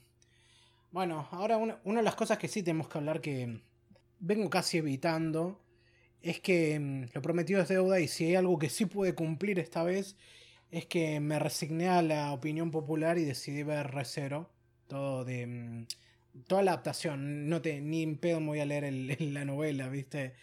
Desde mm, Sí, la primera temporada que yo había, había alargado en 2016 y bueno, la segunda temporada hasta donde llegó ahora, porque es una de las, uno de los pesos pesados que viene ahora en la temporada de invierno boreal. Mm. Y bueno, por eso lo dejé hasta último momento, porque quería llegar más o menos fresco a cuando se estrenase la, la segunda es una excusa. Es una excusa. Decir la verdad. Eh, sí, es una excusa. Me dije, bueno, ya está, ya que se estrena la segunda parte de la segunda temporada en enero, me preparo ahora y es la serie que puedo ver en este momento. Y bueno, no sé, no tenía muchas expectativas. Va, no, no, miento, miento, no es cierto. Sí, fui con algunas expectativas a ver qué era distinto a lo que yo había visto, porque de vuelta, yo la dejé como el quinto episodio y no recordaba nada más allá de eso de, ah, es un Isekai, pero tipo con la cosa del día de la marmota, pero Dark Souls. ¿Viste? Mm. Eh, y no sé, a ver, ¿por qué no empezamos mejor primero? No necesita introducción esta serie, es como ha invadido la esfera de discusión de, de anime desde los durante los últimos cuatro años, o sea, cada prácticamente cada personaje mujer en esta serie es una waifu para un sector de la población. O citan eh, Amo Emilia. Sí, yo también. O Renpie. Sí, sí, yo también. Eh, ¿Por qué no, antes de arrancar, me contás un poco vos- a vos qué es lo que te pasa con esta serie? Porque de vuelta ya todo lo que dije antes de cortar con esto. Mm, ¿Qué es lo que me pasa en el sentido? Ah, me gustó, me gusta mucho la, la serie. Por ahí. Es que en su momento Ah, pará, entre paréntesis, por supuesto, Spoilers. Mm, Claro. Spoilers. No, creo que más que nada vino en un buen momento porque estaba, en ese momento estaba la explosión de los Isekai. Gracias a Sao, la concha de tu madre. Sí, pero Sabo había arrancado en 2010 más o menos. Y bueno, ¿esto cuándo pasó? Y la, la serie esta se estrenó en 2016. Bueno, pensá seis años lleno de Isekai. Sí, llevamos 10 años de esto y ya, estoy, ya estamos bien podridos ahora. No, hace rato igual. Sí. Y. Nada, me gustó mucho el coso que tiene, porque dije, ya fue, ya fue su Isekai, pero parece. Parece que pintar bien, ¿viste? Dije, es una primera temporada, vamos a ver qué onda. Y nada, me gustó mucho eh, lo, lo oscuro que era. Ok. Lo oscuro que era en el sentido del soundtrack, en la muerte, en la actuación también. Sí. Y un poco esto de volver en el tiempo. Dije, es algo bueno, copado, a ver, que, a ver cómo lo hacen. Más que siempre, el tipo no es que vuelve en el tiempo y ya lo resuelve de una. No es eh, episódico, ¿viste? Como podría pasar con otras cosas. Acá no, el tipo ya de una es como, tengo que averiguar bien, yo soy. No tengo poderes porque en todo lo que que venía hasta ahora el tipo era re OP. Ahora no, el tipo es un pelotudo, bien dicho Es un sin pete. poderes, sin nada, y se tiene que arreglar. Y ni bien pasaba la, los episodios, eh, eso cada vez como que lo hacía más interesante de ver, ver cómo él poder tratar de salvar esto, en especial en la primera temporada, ¿viste? el final de la tercera, eh, la primera temporada, perdón, el tercer arco. Sí. Que el tipo está totalmente en pelotas y tiene que pelear contra algo que es, eh, digamos, Leviatán, podríamos decirle. un- Estamos hablando de Subaru, ¿no? Sí. Sí, sí. Y sí, pasa. tiene que pelear contra la ballena blanca, que básicamente algo que nadie pudo pelearle hasta ahora mano a mano, o con un ejército, Claro. no tan sencillamente. No es tan simple. Y cómo, y cómo ti- el tipo va justamente amasando en un ejército chiquito y demás, eh, para tratar de pelear, usando todo lo que aprende en los loops, en los varios loops que hizo. Me encantó más el soundtrack que tenía. Eh, que, por ejemplo, el capítulo 15 que para mí fue muy bueno. O sea, me, por más dramático que fue, sea la música al final y cómo termina, es como, oh Dios mío, ¿qué pasó aquí? Sí, sí, entiendo. Sí, eh, Y- yo, yo vi. Ah, perdón, ¿qué ibas a decir? No, no, y todo, yo todo, creo que toda esa semana pasé viendo reacciones del episodio, a ver cómo reaccionaban, ¿viste? Y nada, me encantaba ver... eh, Sí, pero es como que... No te lo esperabas el final así. O sea, todo lo que pasó en ese capítulo no te lo esperabas ni a palos, ni, ni a ese nivel. No sé si no me no te lo esperabas. No sé si no te lo esperabas, ¿Qué? tal vez no de esa forma, lo sumo. Boludo, que juegue Twister con Ren básicamente, el tipo ahí colgado. ¿Viste? Eso nadie se lo esperaba. Tenías O sea, que ponerlo de esa forma, ¿no? Creo que lo había sacado de, de, de Geekok, me parece. Pero, eh, yo que sé, esa. Más con todo, el- con cómo fue ambientado todo, me encantó.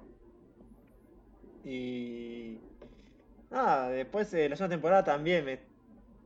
Lo más que nada es cómo se va resolviendo varios misterios. Digamos así que. No sé si varios misterios, pero una, unos entre los dos misterios importantes en un solo arco y en ese, ese periodo de tiempo.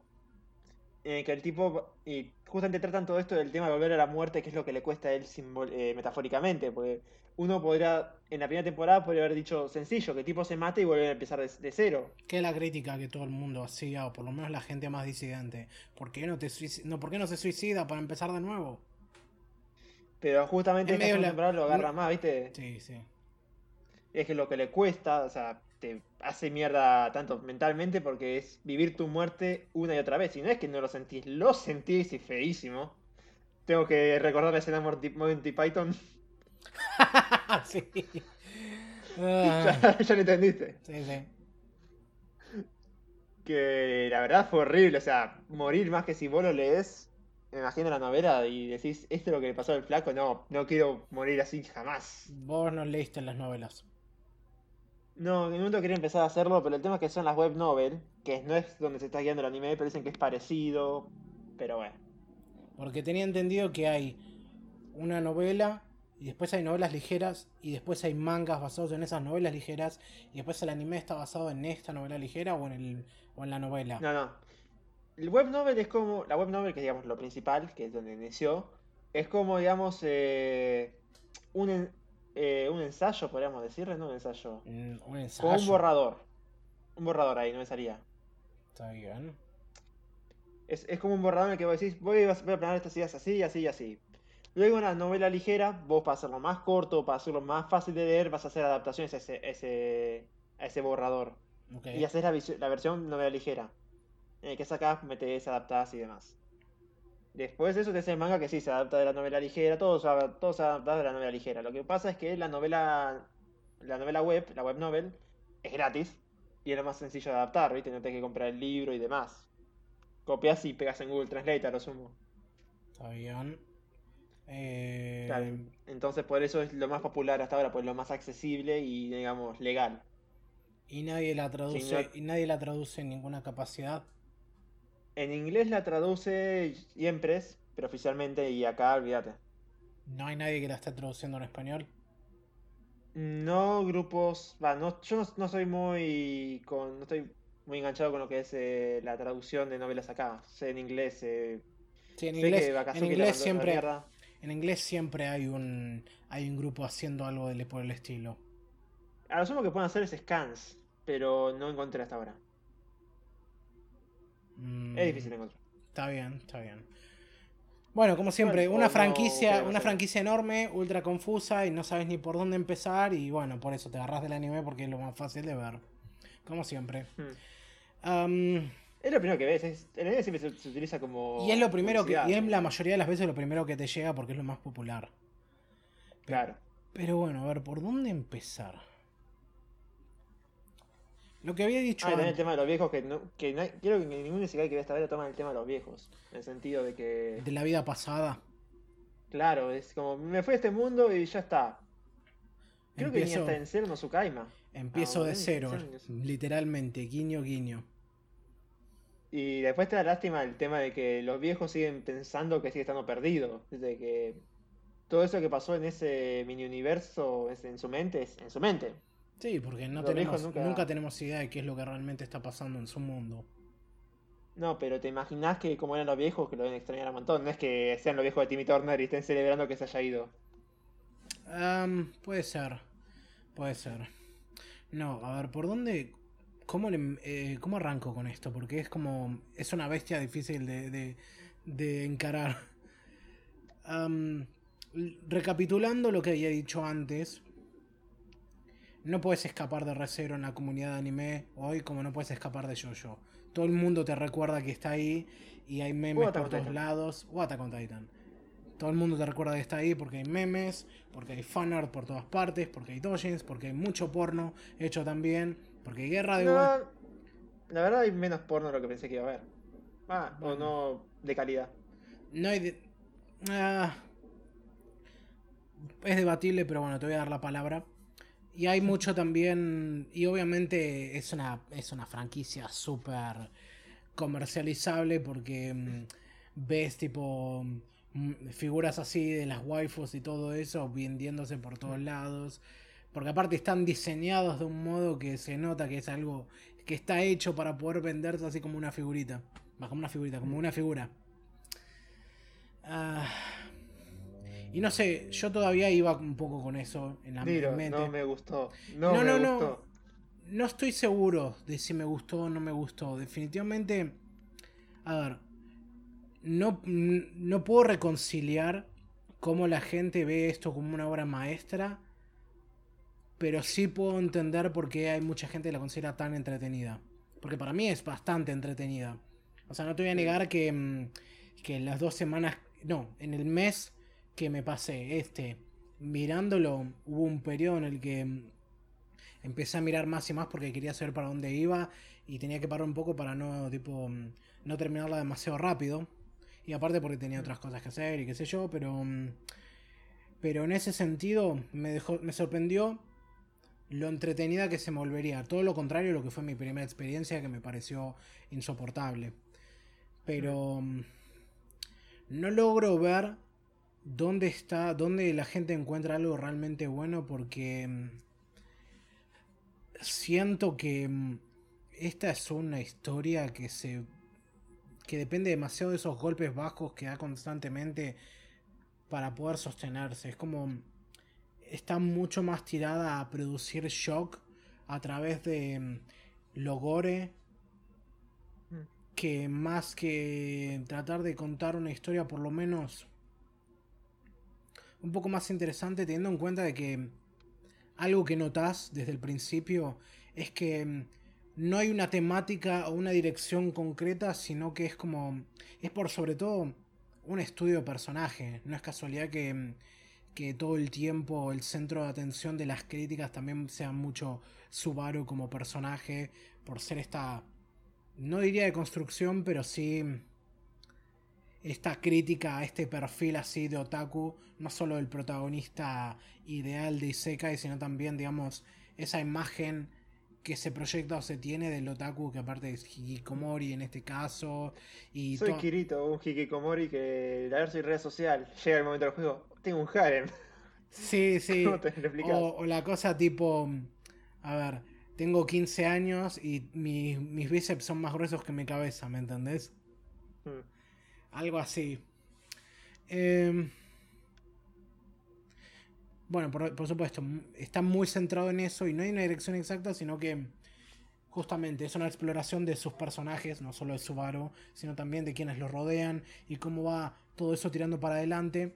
A tal punto que hasta también ves, lo ves un poco eh, cómo está construido este universo, porque obviamente todo te tira para, para, el hecho de que es una crítica y una deconstrucción también al género del Isekai, porque, porque gira un montón de cosas pone todo, un montón de cosas patas arriba. El hecho de que este personaje llega así de la nada y no es el no solo no es el protagonista de este mundo, sino que digamos su complejo de Mesías venido de esa pretensión que tiene por haber consumido tanto de esto lo lleva a mayor desgracia al darse cuenta de que este mundo existe independientemente de él y lo mismo las personas que lo rodean y eso es algo que le toma mucho tiempo entender y llevar adelante. Y aún a pesar de, aún a pesar de que lo entiende, las cosas se siguen complicando por culpa de esa mentalidad que tiene.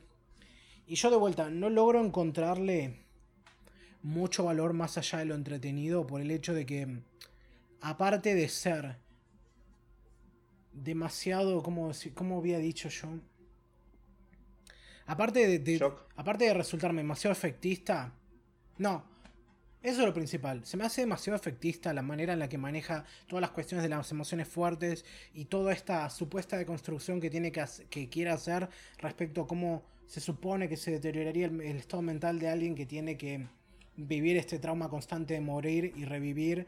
Y el verdadero, digamos, el verdadero eje de ese sufrimiento para mí no es tanto la muerte en sí misma o las distintas maneras de morir o el hecho de equivocarse y bueno, el miedo a que puedan a que se pueda cambiar el punto de guardado. Como un videojuego, básicamente, en el que algo sí, que. no lo decide, para colmo. Sí, que no lo decide que las reglas sobre cómo funcionan no están del todo claras.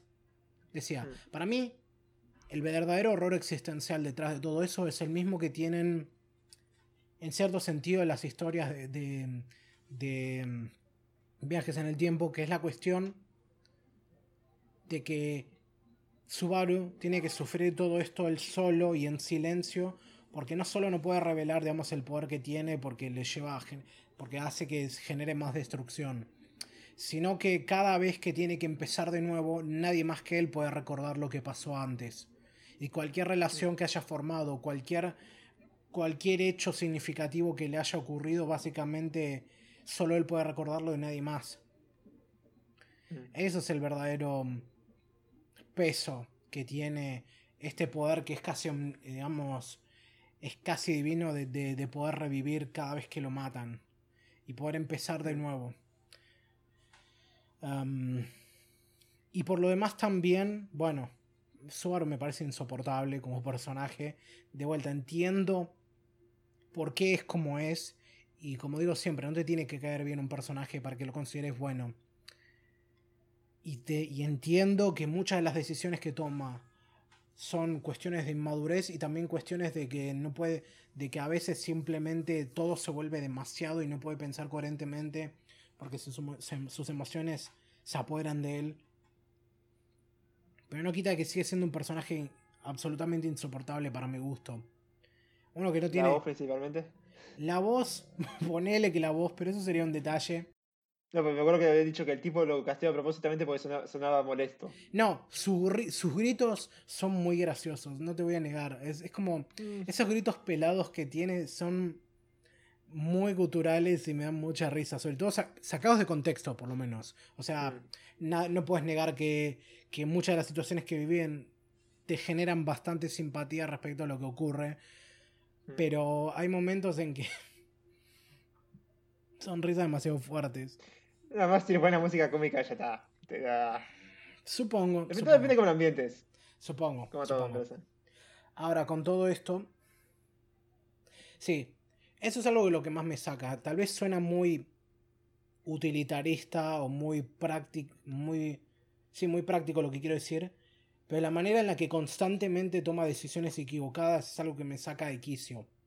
Hay algo que, por ejemplo, noté mm. mucho en la primera temporada y tal vez sea una, impresión mía, pero siempre, me pero siempre que me da la sensación de que, que, cuando está en la mansión, cada vez que se reencontraba con Beatriz, Beatriz parecía saber lo que a él le estaba pasando. Y yo siempre, siempre me estaba diciendo, ¿pero qué no se da cuenta de que está reaccionando distinto como reaccionaría si lo volviese, si lo viese por primera vez y para él no fuese la primera vez? ¿Me entendés?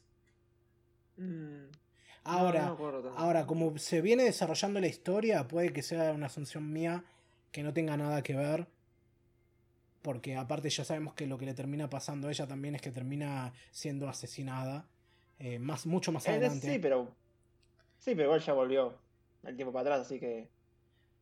Ah, cierto, tienes razón, tienes razón. Pero bueno, digamos como que un arco, un arco de, el arco ese de su personaje es como que ya está muy bien, está muy planteado ahí.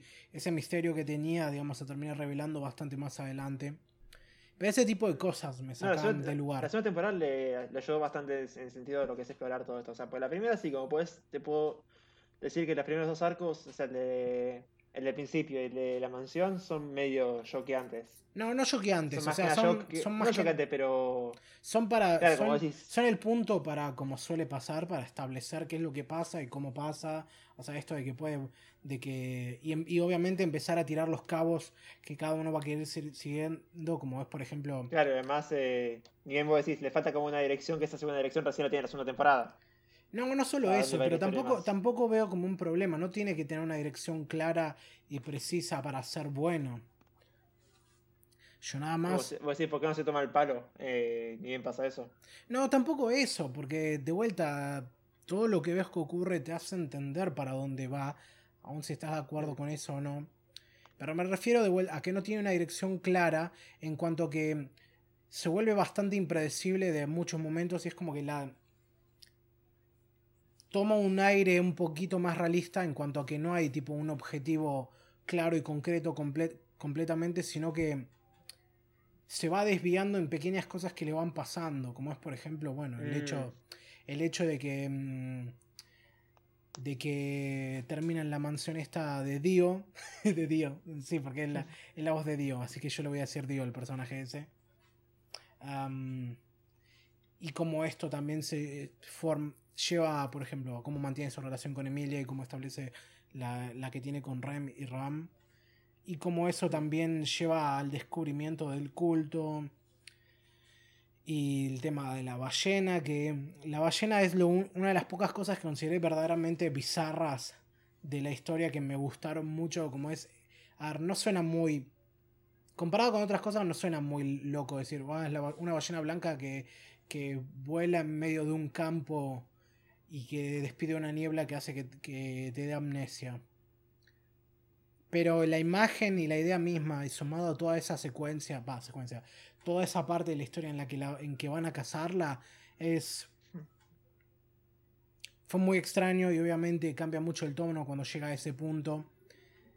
Y hay algunos problemas respecto a cómo funciona esto de cuánto, cuándo olvidan y cuándo no con esa niebla.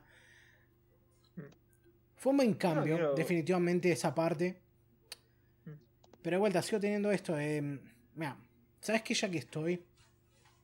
Hay unos detalles muy puntillosos que voy a nombrar ahora que me sacan, pero en serio, que es lo que siempre digo que... ¿Viste como siempre hab- hablo de que el lenguaje corporal de los personajes también dice mucho de, digamos, del contexto cultural de la historia? Mm. ¿Cómo se nota que, por ejemplo, a veces cuando ves anime que es, digamos, una concepción japonesa, digamos, del lenguaje corporal respecto a la manera en la que justamente comunican con el cuerpo? Que era, por ejemplo, un problema Mm. que yo tenía con Vinland Saga. Sí, que son como si fueran japoneses en eh, la Edad Media europea. Sí, digamos, gestos, maneras de, de, digamos, de moverse y de actuar, ¿me entendés? Y acá Oh. Está muy presente también. Y ponele que en general no me molestaría tanto de no ser que del hecho de que cuando descubrís, digamos, cuando ves la historia de Ram y Ram y de que son, vienen de esta, de este pueblo así, de todas las personas que son demonios y el tema de los cuernos y qué sé yo, y que es un pueblo práctica, básicamente japonés, es como... Sí. Son esas cosas que te decís, por Dios, cuánta falta de imaginación puedes tener que no. Te tomás la molestia de crear todo este otro mundo, pero siempre tenés que traer algo del mundo real que no sea solo el protagonista, ¿me entendés? Es como, no hay ningún indicio de que algo como esto pueda existir acá, y sin embargo está ahí, es prácticamente igual a como es en la, en la vida real. Creo que hay otras. Es que hay otra ciudad que es parecida, según tengo entendido. en Sí, lore, está la, es hay otra ciudad que es la que viene otra de las de las candidatas a, mm, al trono, que creo que se llamaba el lugar Kararagi. Y lo que tiene es que la minita esta, Sí. que es básicamente la protocapitalista eh, y libertaria, eh, es, que, es que habla con acento de Kansai, ¿me entendés? Mm. Que el acento de Kansai es poner en japonés lo que el acento cordobés es al, Cordobés. a los dialectos argentinos. O sea, es ese acento, ¿me entendés? Era lo cordobés, yo le diría. Acá sería lo cordobés en Argentina. Bueno, sí, sí. Ponele. Son esas cosas que son pequeñas. O bueno, el otro anacronismo, el hecho de que van a un puesto que vende hamburguesas ahí. De vuelta, son, ana- algunos, son anacronismos y boludeces que tal vez que a gran escala no tienen ninguna importancia. Pero son esas cosas que veo y pienso, "Mm, no me gusta cómo está construido este mundo. Es como mucha atención a unos detalles y muy poca atención a otros detalles que son importantes también. Pero esto es solo una, es una contienda mía y si querés burlarte de mí porque me preocupo por estas cosas, adelante, me chupa un huevo. No sé, porque desde Final Fantasy que se hace eso. Yo me acuerdo de Sí, ya lo sé, 4. ya lo sé, pero igual, a ver, no me molestaría que haya un poquito más de esfuerzo. A veces pienso también, ¿sabes qué? Que ponele, es lo que te había dicho la otra vez, por ejemplo, con lo de Konosuba. En Konosuba tiene sentido que así sea por la, la, la influencia que tuvo el tipo ese que vino antes que Kazuma. Aparte de que es una comedia y se supone que, que el absurdo es parte de eso. Pero yo aprecio cuando yo aprecio que digamos se toman que se presta atención a esos detalles a pesar de que es a pesar de que la historia tiene más presencia y de vuelta y una cosa una cosa que me- antes de que me olvide ¿qué era lo que iba a decir? Te olvidaste. no no para para para para una cosa al respecto de eso es que tal vez le puedo dar el beneficio de la duda y decir que el autor en realidad estaba buscando que al final del día este mundo se vea como un mundo de fantasía y seca y genérico y por eso y hizo eso a propósito. No me sorprendería. No me sorprendería, pero bueno. El tema es que mucho del lore, y es algo que me molesta de la serie, es que mucho del lore, por el tema de la trama, o sea, eh, que hay y demás, no, no aparece, entonces tenés que buscarlo vos por tu cuenta en lo que es las novelas o demás. Bueno, no es que no aparece, Y se va revelando de a poco también. No, no, pero todo lo que es, yo que sé, la ciudad de funcionamiento, el tema del dragón y demás, no se menciona casi en el anime. Te, Roswell te dice algo y ya está. Se va, digo, se va mencionando a poco, Michael se habla de esta cuestión del, del dragón, que sé yo, a la bruja esta mala, que es tipo, es la, es la Sauron de este mundo. Y, mm, y que el que no es tan Sauron que digamos. Ah, bueno, pero entendés lo que digo. Y, mm, Sí, sí. O sea, sí, sí, sí, no es, la, no es tan Sauron. Y después tenés el hecho de que este dragón es como que representa todo lo que es la resistencia contra esta bruja y por eso también es como la insignia de este reino. Y mm, algo relacionado al dragón tiene que ver también con la selección de quien se elija para, para próximo rey, o mejor dicho, la próxima reina, porque son las cinco candidatas, entre ellas Emilia, obviamente. No, claro, pero yo lo que me refiero más que nada es que todo lo que es el lore eh, con respecto a la trama, sí, te lo van revelando bien como debería ser. Pero después en cómo es la vida y demás, yo qué sé, otras ciudades que vos dijiste, ¿por qué es oriental? Y bueno, me imagino que eso lo vienen a explicar. Es que eso es lo que digo. En la serie se va revelando poco a poco y no te tiran demasiadas cosas simplemente porque a veces o no va el caso o porque justamente con ciertos personajes alcanza para darte una idea porque no es, no es importante en el momento. No, claro, pero yo, yo creo que, lo que dijiste con el tema de. A mí lo que me molesta. A ver, a mí lo que me molesta. Probablemente tenga un significado o tenga un motivo de por qué es así, pero. Y creo que lo tenía y se me olvidó, porque lo que hace el tipo en, en la, web novel es hacer varias rutas de qué pasaría si, por ejemplo, Ren y Subaru se fugaran. ¿Cómo se llama el autor de, de, de Recero? Quería buscarlo. Eh, Nagatsuki Tappei era. Sí, Tappei Nagatsuki con, bueno, con, el, con, una, con un artista aparte para ilustrar. Um, sí, yo, yo creo que hay una historia muy interesante detrás pero mm, no me llama mucho la construcción del mundo. No me llaman mucho sus personajes en general. Más porque, de vuelta, tal vez sea a propósito. Pero como están agarrados de muchos de estos clichés también, te la baja muchísimo. Como, a ver, yo creo que también hasta es un cliché en sí mismo, como muchos autores así de novela gráfica se agarran de, mm, de darle extravagancia a sus personajes o caracterizarlos haciendo que hablen de formas extrañas o que tengan como su muletilla. ¿Me entendés? Mm. Como no sé, que, A lo, a lo Yamato con los cosos. ¿Con los qué? Con los Gamilans. No, no, no, no. Algo tipo. Mm, como el famoso Date Bayo o de veras de Naruto, ¿me entendés? Mm. Es como ¿Querés darle personalidad a tu personaje o diferenciarlo de los demás? Hace que hable de una manera particular, ¿me entendés? O sea, dale, dale su muletilla o dale, no sé. Alguna... La pose esa de mierda de Subaru. Sí, sí. O bueno, no sé, ponele, como esta de que Beatriz todo el tiempo dice Kashira, ¿viste? O que. Ah, nunca le. O como, no sé, que Emilia habla de forma anticuada, que eso funciona un poco mejor, ¿me entendés? Hmm. Pero igual, ¿sabes qué? me decepcionó mucho cómo está armada Emilia en ese sentido. Porque yo, yo iba con ganas de que fuese la best girl, obviamente. Mm. Pero no, no, culpo a nadie que, de los que piensan que Rem lo es, porque es un personaje muchísimo más interesante que ella. A pesar mm. de que de vuelta, es como siento que el personaje de Emilia está extremadamente desaprovechado, o tal vez es que su presencia viene más fuerte más adelante porque hasta ahora, en esta temporada y media que ha habido, es un personaje que queda demasiado al costado. Mm, por ahí. Yo creo que y mucho, ah, repetir, es por el tema de lo que cortaron para la adaptación. ¿Vos decís que hay mucho material no adaptado? Es el, Frozen Memories, creo que era, que Eso no, lo vi, pero habla todo el pasado de Mira, que seguramente debe tener algo más, ¿viste? Sí, ese no lo todo vi. el tema la segunda temporada que ya tenía el tema este de. de no me sale, de Emilia volviéndose loca. Que decís, ¿qué carajo pasó acá? Sí, sí, te lo explica. Vamos, no te lo explica. ¿Entendés? se vuelve loca, se vuelve loca. Sí, eso de que se vuelve. Más... Eso medio que se vuelve loca porque no puede pasar el juicio y aparte. Ahí es donde la trama para mí se empieza a poner muy confusa. En la segunda temporada, cuando quedan encerrados, digamos, en este. En este campamento así de, de semi-humanos sería, o la gente así, la gente, la gente semi-humanos y bestias. la, gente, digamos, la gente bestia, vamos a decirlo así. Cuando quedan encerrados en este campamento de la gente bestia, que está dentro de los confines de, digamos, de Roswell, pero es donde está el santuario donde, donde está enterrada la bruja de la codicia, Equigna, hasta donde tengo entendido. Y, es, y ahí está la Beskar, por supuesto no hay duda. Hasta, hasta la parte final, ahí no sé. A mí me encanta. O sea, está. Eh, No, es que de- y mm, tampoco hay mucho de su personaje todavía para masticar, a pesar de que me parece extremadamente entretenido. Pero estoy entre ella o Elsa o Emilia. Y Emilia es la más floja para mí de las tres.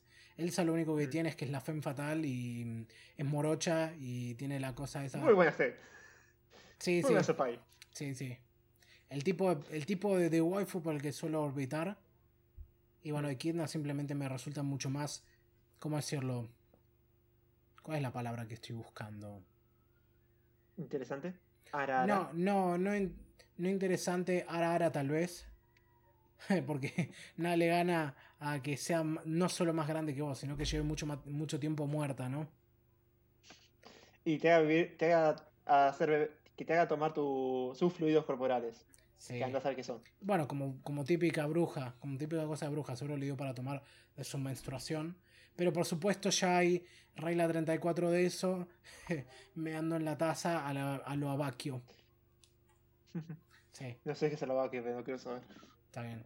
Che, estás sumido en sombras Eh. ahí, boludo. ¿No, te, ¿no querés prender una luz? Es la luz, falta luz. Dije, Sí. falta luz. No, no, no, está bien, está bien. Pasa que la luz justo está dando muy directamente a la cámara. No, eh. Estoy hablando muy, de manera muy inconexa porque eh, siento. Siento que es. a ver, ah, fue mucho, la verdad. Fueron casi 40 Sí. episodios de una historia bastante densa. eh, y con muchos momentos intensos. Pero no termino de encontrarle la vuelta porque hay gente que, le- que opina porque es una obra maestra y con cosas bastante. No sé si acertadas, pero opiniones que respeto bastante. Y hay otra gente que también respeto mucho que no le gusta nada y da también opiniones muy válidas. Y no termino de encontrar el punto. Yo sigo insistiendo en que me resultó extremadamente entretenida. Y tal vez la, y la quiero continuar más que por la, más por la curiosidad de ver cómo sigue. Que por el hecho de decir que me dejó algo. Honestamente. Porque la comparación. Mira, es un poco mucho que pasa con los animes de temporada, es que no te cierran. Entonces no puede decir que me dejó algo. Me puede decir, me dio buenas ideas y buenas eh, cosas. No necesariamente, porque hay un montón de animes de temporada que, digamos, empiezan y se cierran en su propia historia y a veces, o sea, en esos 12 capítulos porque es una sola temporada, Mm. o a veces, en el mejor de los casos, la temporada es muy buena y es una adaptación que no continúa, pero te da pie a leer eh, la original o ver la fuente, mejor dicho. Esta no te lo hace a vos. En este caso no lo sé, no lo sé, no me... Es que aún falta la segunda parte. ¿viste? Estamos, terminaste la segunda temporada, primera parte. Sí. Hay que ver la, que la segunda. qué A mí ¿sabe? me da mucho la impresión de que esta realmente es una de esas cosas que sí o, que sí, o sí se beneficia de un segundo visionado. Pero es son muchos capítulos. Mm. No, no, sé, no, No, es algo. eh. Si la qui- no, no es algo que me llame la atención lo suficiente como para, como para querer verlo una segunda vez. Y si lo hiciese, no sería en el futuro cercano, eso seguro. Porque hay mucho, No, de vuelta, hay muchos, muchas vías alternas que se generan respecto a, a distintas versiones que, que pasan por cómo, cuando muere, o cómo muere Subaru y qué, qué nueva decisión toma. ¿Sabes que una de las cosas que, ahora que lo pienso, que más me molestó es que la insistencia en mostrarte el daño psicológico que tiene esto, pero como al mismo tiempo no hay una consecuencia real. Porque te quieren plantear la, eso, te quieren plantear la consecuencia de morir y reencarnar indefinidamente y todo lo que ya dije, pero las cicatrices no parecen quedar nunca. Porque cuando la trama merita, digamos, Subaru puede caer en estado catatónico y cuando no, puede recuperarse como si no hubiese pasado nada. Y eso es algo que me jodió, pero en serio. Y, Creo que le bajó Hay un muchísimo. cambio. Vos te das cuenta cómo va tomando, en empezar la segunda temporada, cómo va tomando el tema de volver a morir, eh, hacer esto una y otra vez. Vos ves que al principio lo toma como más metódico, o sea, como decir, bueno, vamos a averiguar esto. Eh, Sí, se lo toma como una- como si fuera un que me video- mandé una cagada, ya está, tengo que morir. medio que intenta tomárselo como si fuera un videojuego y de vuelta está constantemente siendo impulsado por ese deseo narcisista que tiene de, de salvar al mundo. Y, pero de vuelta. No creo. te- no, sí, absolutamente. Él. No, ahí ya creo que no es el salvar al mundo, sino es en el hecho de eh, no quiero que estas personas mueran, ¿no? De salvar al mundo, pero... De vuelta, no, es, es otra manera, es otra manera de salvar al mundo porque se quiere cargar, se quiere cargar el destino de todas estas personas sobre él. Se- y aún yendo contra Sí. las leyes de la causalidad detrás de todo esto, pero de vuelta. Insisten constantemente que hay un daño psicológico, pero nunca te lo muestran o lo arreglan cuando conviene, ¿me entendés? Eso es, lo que, eso es lo que me molestó. Y Es que- ¿se- ¿sabes por qué me molestó claro, también? Por su insistencia y en la seriedad con la que se lo toman. Eso es lo que realmente me jodió. Porque sabes que en ese sentido, puedes decir, entiendo por qué tanta gente al principio compara esta serie con Steins Gate. Y yo te diría que Steins Gate hizo esta misma... a ver, tiene como una mecánica, podría decirse similar, porque es viajes en el tiempo también, y podrías decir que lo de Subaru es un viaje en el tiempo. Pero Steins Gate lo hizo, la verdad, que mucho mejor para mí. Por lo menos tuvo la consistencia de decir el daño que sufre OKB, digamos, se puede volver permanente. O sea, la- las, las cosas que sufre por tener que cambiar la historia constantemente no son cosas que se las quita así cuando necesita un impulso de emotividad. Pero sí son cosas que le quedan. Mm, hay que ver. Que acá, eh, a ver. Todo esto decís del daño cerebral. No daño cerebral repetir, que- necesariamente, daño psicológico. O sea, el trauma de, de- de esto. Porque una cosa que sí hacen bien en ese sentido es que la razón para mí por la que no, no se anda suicidando a cada rato es por el hecho de que nadie se acostumbra. Porque no se acostumbra a la muerte. Porque a pesar de todo sigue teniendo miedo. A pesar de haber muerto de un montón de veces y de maneras distintas. O sea, Mm.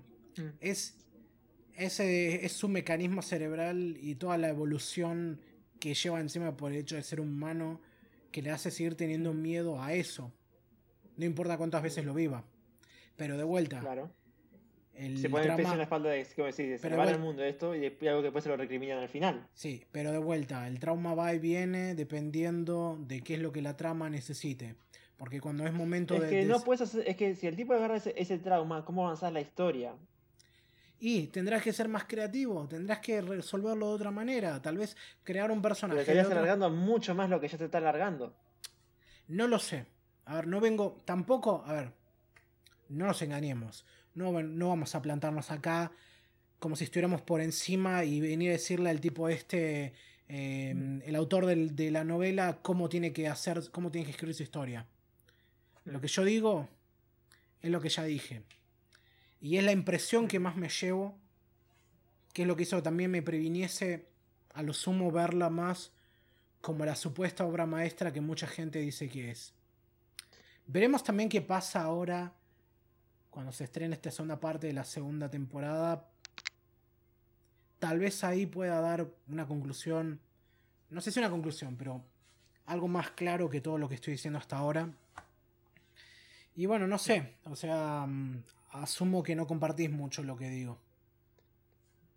Hay cosas que entiendo por dónde van, pero yo a lo sumo me gustaría ver primero eh, lo que es eh, la fuente original o la novela ligera en todo caso, porque siento que ahí debe estar mucho mejor plasmado. Puedo repetir, para mí hicieron bastantes cortes esta temporada porque creo que tomaron tres volúmenes y para hacer... ¿Cuántos capítulos fueron hasta ahora? 12 12 de esta segunda temporada. hasta ahora. Sí. Y había, visto que que veía cosas decían cosas que cortaban, cosas que explicaban un poco mejor. Y la verdad que creo que eso le hubiera beneficiado más, pero bueno, se entiende. Primero, esto es una temporada que hicieron en COVID, en época de COVID, por eso la sonrisa de Kid al final es medio rara. No, me gusta esa sonrisa rara. Le da No, ese pero creo que en la, en la de la novela ligera estaba mejor, se notaba más la, lo maligno, es como que queda medio el- rara. Pero me encanta el tono, el tono siniestro que tiene y juguetón al mismo tiempo. Eso es lo que la hace muy divertido. O por lo menos es lo que hace que me guste cómo, cómo está planteando el diseño del personaje. O sea, la única falla que tiene para mí es que no es morocha. Nada más. ¿Es algo contra Salvinas? No tengo nada en contra de las albinas. Pero las cejas y las pestañas blancas son como... No, las pestañas es lo más que me, más me chocó. Emilia, viste, no tiene eso, entonces como que...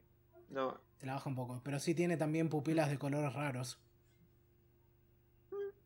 No, eh, a ver, el tema de todo de, Su- de Subaru, eh, la verdad es que lo del trauma Y sí, hay momentos, por ejemplo, cuando agarras justamente el de, lo- el de los conejos que queda bien pegándose la cabeza contra el piso porque no lo aguantaba más. Sí. Esa escena también, a ver, ese personaje, el, el arzobispo este de la pereza, eh, Beetlejuice, que sí, Sí. Beetlejuice, no hay mucho, no hay mucho en comparación. No me gustó nada. Es como, tenemos que hacer un personaje loco. ¿Cómo lo hacemos loco? Uh, hagámoslo el, el loquito más, ¿cómo decirlo? Más cliché que se nos pueda ocurrir. Es muy divertido de verlo, pero es como no sé, es como... Ya, ya no podemos pasar de este tipo de personaje, ¿me entendés? O sea, a mí me entretuvo bastante.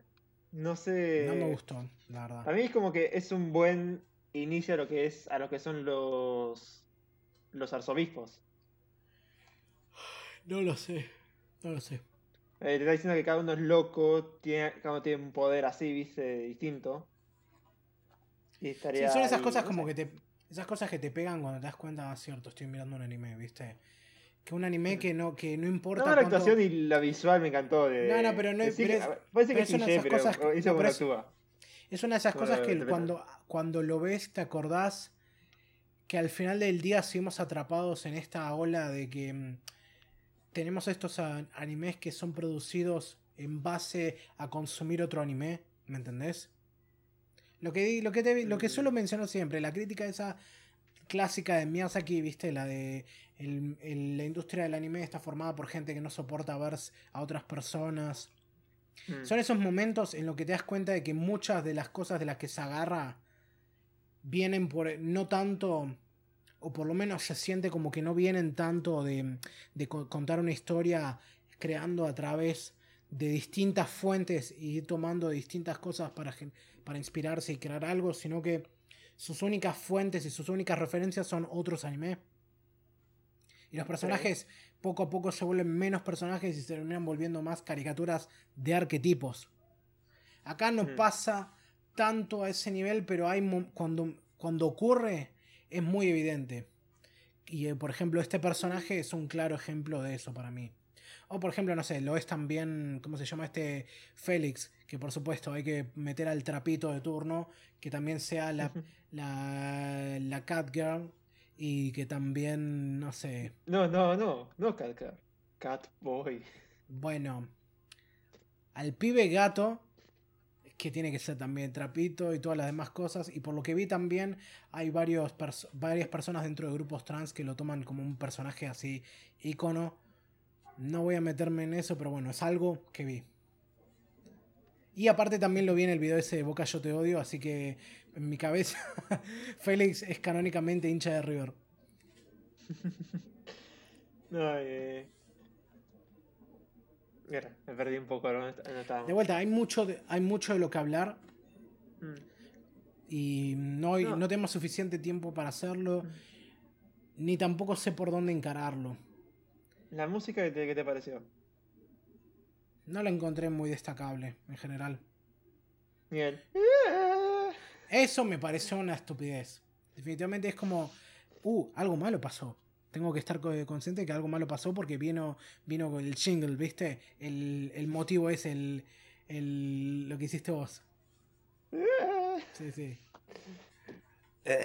No sé, yo bajé el soundtrack y la verdad hay un par de temas que. Ese es bastante raro para controlar un anime, no sé. No, o sea, no escuché nada parecido. Y después yo te dije, eh, los temas que me gustaron hasta ahora son de. No, no, sé, no tengo bien los nombres pero estoy- para cómo me lo bajé en japonés. O sea, bien ahí los soundtracks que no actualizan nada, que no traducen. Mm. Eh, tenés uno que es, eh, que es cuando. Creo que cuando suena cuando Rem eh, mata a Subaru por primera vez, el que está ahí en la colina. Que dice por qué me estás matando, yo qué hice y demás. ¿Por qué me está matando? Eh, Me hace acordar- Silence, que sigue, que es el de capítulo 15. Sí, me hace acordar a. ¿Viste, ¿Viste esa parte en Jojo cuando, mm, cuando Joseph busca a Dio por la tele y Dio le dice: Joseph To- Joestar, ¿me estás mirando? ¿Viste? El Kisama, Miteiruna. Y después te das cuenta de que Dio, Ronnie James Dio, tiene una canción que se llama Why Are They Watching Me? y... Después tenés ese Requiem of Silence, que es la del capítulo 15, que sí me acuerdo el nombre, porque está, está en inglés casi. Sí. Eh, Attack of the Heroes, que es la segunda que utilizan cuando Wilhelm se pone en modo bestia, que se mierda la ballena. Ese personaje estaba bueno. Lástima que no le dan mucho espacio. Están es que meten demasiado en la adaptación. o sea, Hay muchas. eh, pasan muchísimas cosas y. No sé completamente por dónde encararla, porque también hay muchos personajes y eventos que se me pasan de la cabeza porque, porque no les vi mucha relevancia o no me, no me, no me causaron nada. Porque de vuelta, hay cinco candidatas a reina y cada una de ellas no solo, digamos, tiene como una personalidad bastante definida y una apariencia, sino que también cada una medio que representa, representan ideologías bastante contra, digamos, contrarias unas de las otras. Hmm. La liberalista, la tiránica, la democrática, que digamos, Emilia no sé qué carajo podría ser. La comunista. Y. Sí, creo que Crush sería la más comunista. No, no, parece. no, Creo que es claramente la, la dictadora. Si es la, No, no, no. si no viste que es la, si es la ultra, no, es la militar, boludo, es la militar que dice el, el país este tiene gente muy débil y, y- y floja. Yo los, yo los voy a enderezar. Para pero eso sería más que nada comunismo. Eh, coso. Yo lo, lo que Comunismo- veo más como eh, comunismo dictador sería Priscila. Comunismo coso.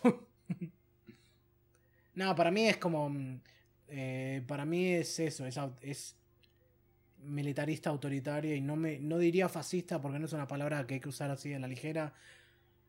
Pero no sorprendería que un gobierno de ella derivase en eso. Eh, pero no, no me mostró ser mala persona, así que. mm, Hay que ver. Lástima que Y después está la otra que es la libertaria que habíamos dicho que habla con acento de Kansai, que viene de- que su país es básicamente un territorio protocapitalista. Después está la otra loca que dice que, que lee a Paulo Coelho y dice que el universo conspira a su favor, que mm, no sé, Priscila. Priscila, sí, que no sé en, no sé en qué ideología la pondría. Y me falta pondría monar- monarca absolutismo o algo así. algo así. Después está Feld, que básicamente es la anarquista.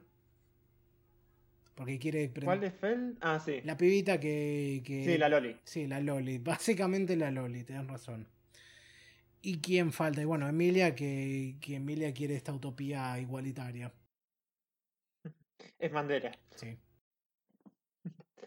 No, eh, Yo la verdad, no sé si, lo repetiría como obra maestra, a veces muy entretenida para lo que es el género. Habrá que ver después cómo sigue. Sí, hacer que, que, Eh. que un Isekai te llame la atención y que no sea. No sea tipo la mierda de siempre hasta cierto punto. Es bastante. Tengo bastantes puntos que la verdad ningún Isekai para mí tomó.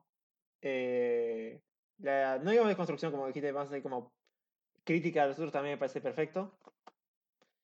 Y bueno, justamente lo que yo digo, me gustaría más eh, que tuviera más explicación en las cosas, pero no podés porque el tipo tiene que, después de la adaptación de anime es así, tienes que llegar a un, a un punto, tenés el punto de principio y el punto de final, y tenés que adaptarlo para que llegue hasta ese punto que vos decís, acá la gente va a quedarse con ganas de más o hasta ahí, digamos, cierra el arco y demás. Hay un tiempo, hay un presupuesto, pero. Vos seguís Claro. diciendo que hay muchas cosas que se quedaron. Se quedaron. fuera de la adaptación. Sí, bastantes. Pero por ejemplo, ¿qué? Eh, si mal no me acuerdo, creo que habían dicho de mover, o sea, esta es una cosa que habían dicho, de que todo en lo que era la parte 1 tenías todo el tema del lore de la ciudad, del mundo, todo lo que quieras, y se pasó a lo que era el- la parte 3, o, o al arco 3 después en la novela ligera, porque era demasiado texto, el tipo escribe demasiado, o sea, es muy, no sé si llama detallista, pero eh, te... Tiene unos bloques de textos terribles.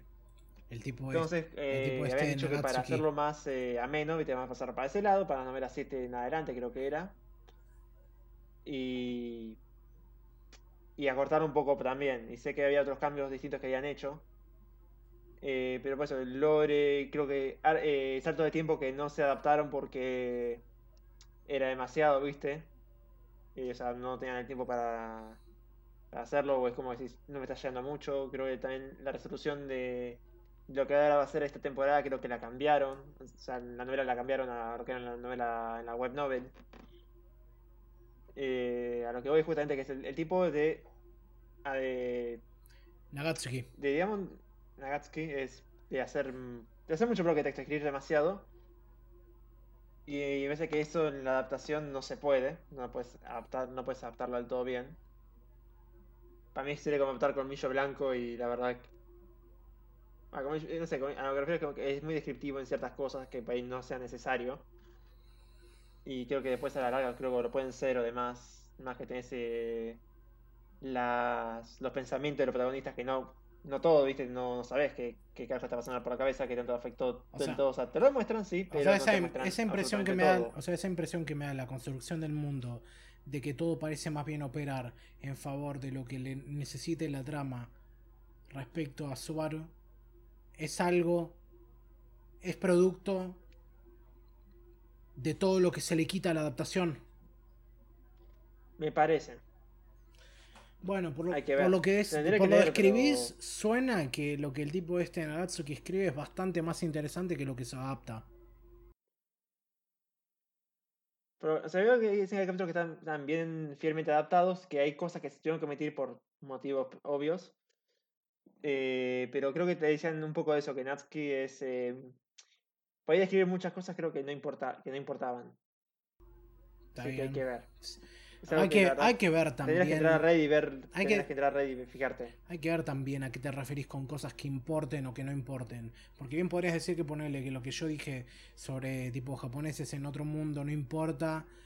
Pero para este tipo tal vez sí, y le, meta- le prestan mucha atención a crear una cultura que no se sienta como algo que existe en la vida real. No, pues el tipo, creo que puede- te repito, el tipo es de hacer eh, rutas alternas, que ya de por sí es raro. O sea, te es una ruta alterna de qué pasa si hubiera eh, si hubiera ganado la pereza, viste, el hecho de no, no quiero enfrentarme a esto contra Beetlejuice y me voy con Rema a la mierda.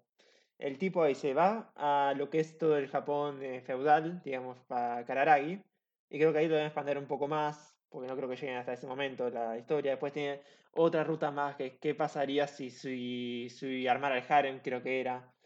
Y eso me copa bastante. O sea, al tipo le importa demasiado el mundo que está haciendo. Eh, que más le importa. O sea, es puro fanservice lo que, persona- me- lo que suena que está diciendo. Es como. Tengo que satisfacer, Eso sí satisfacer cada Sí, puro. service.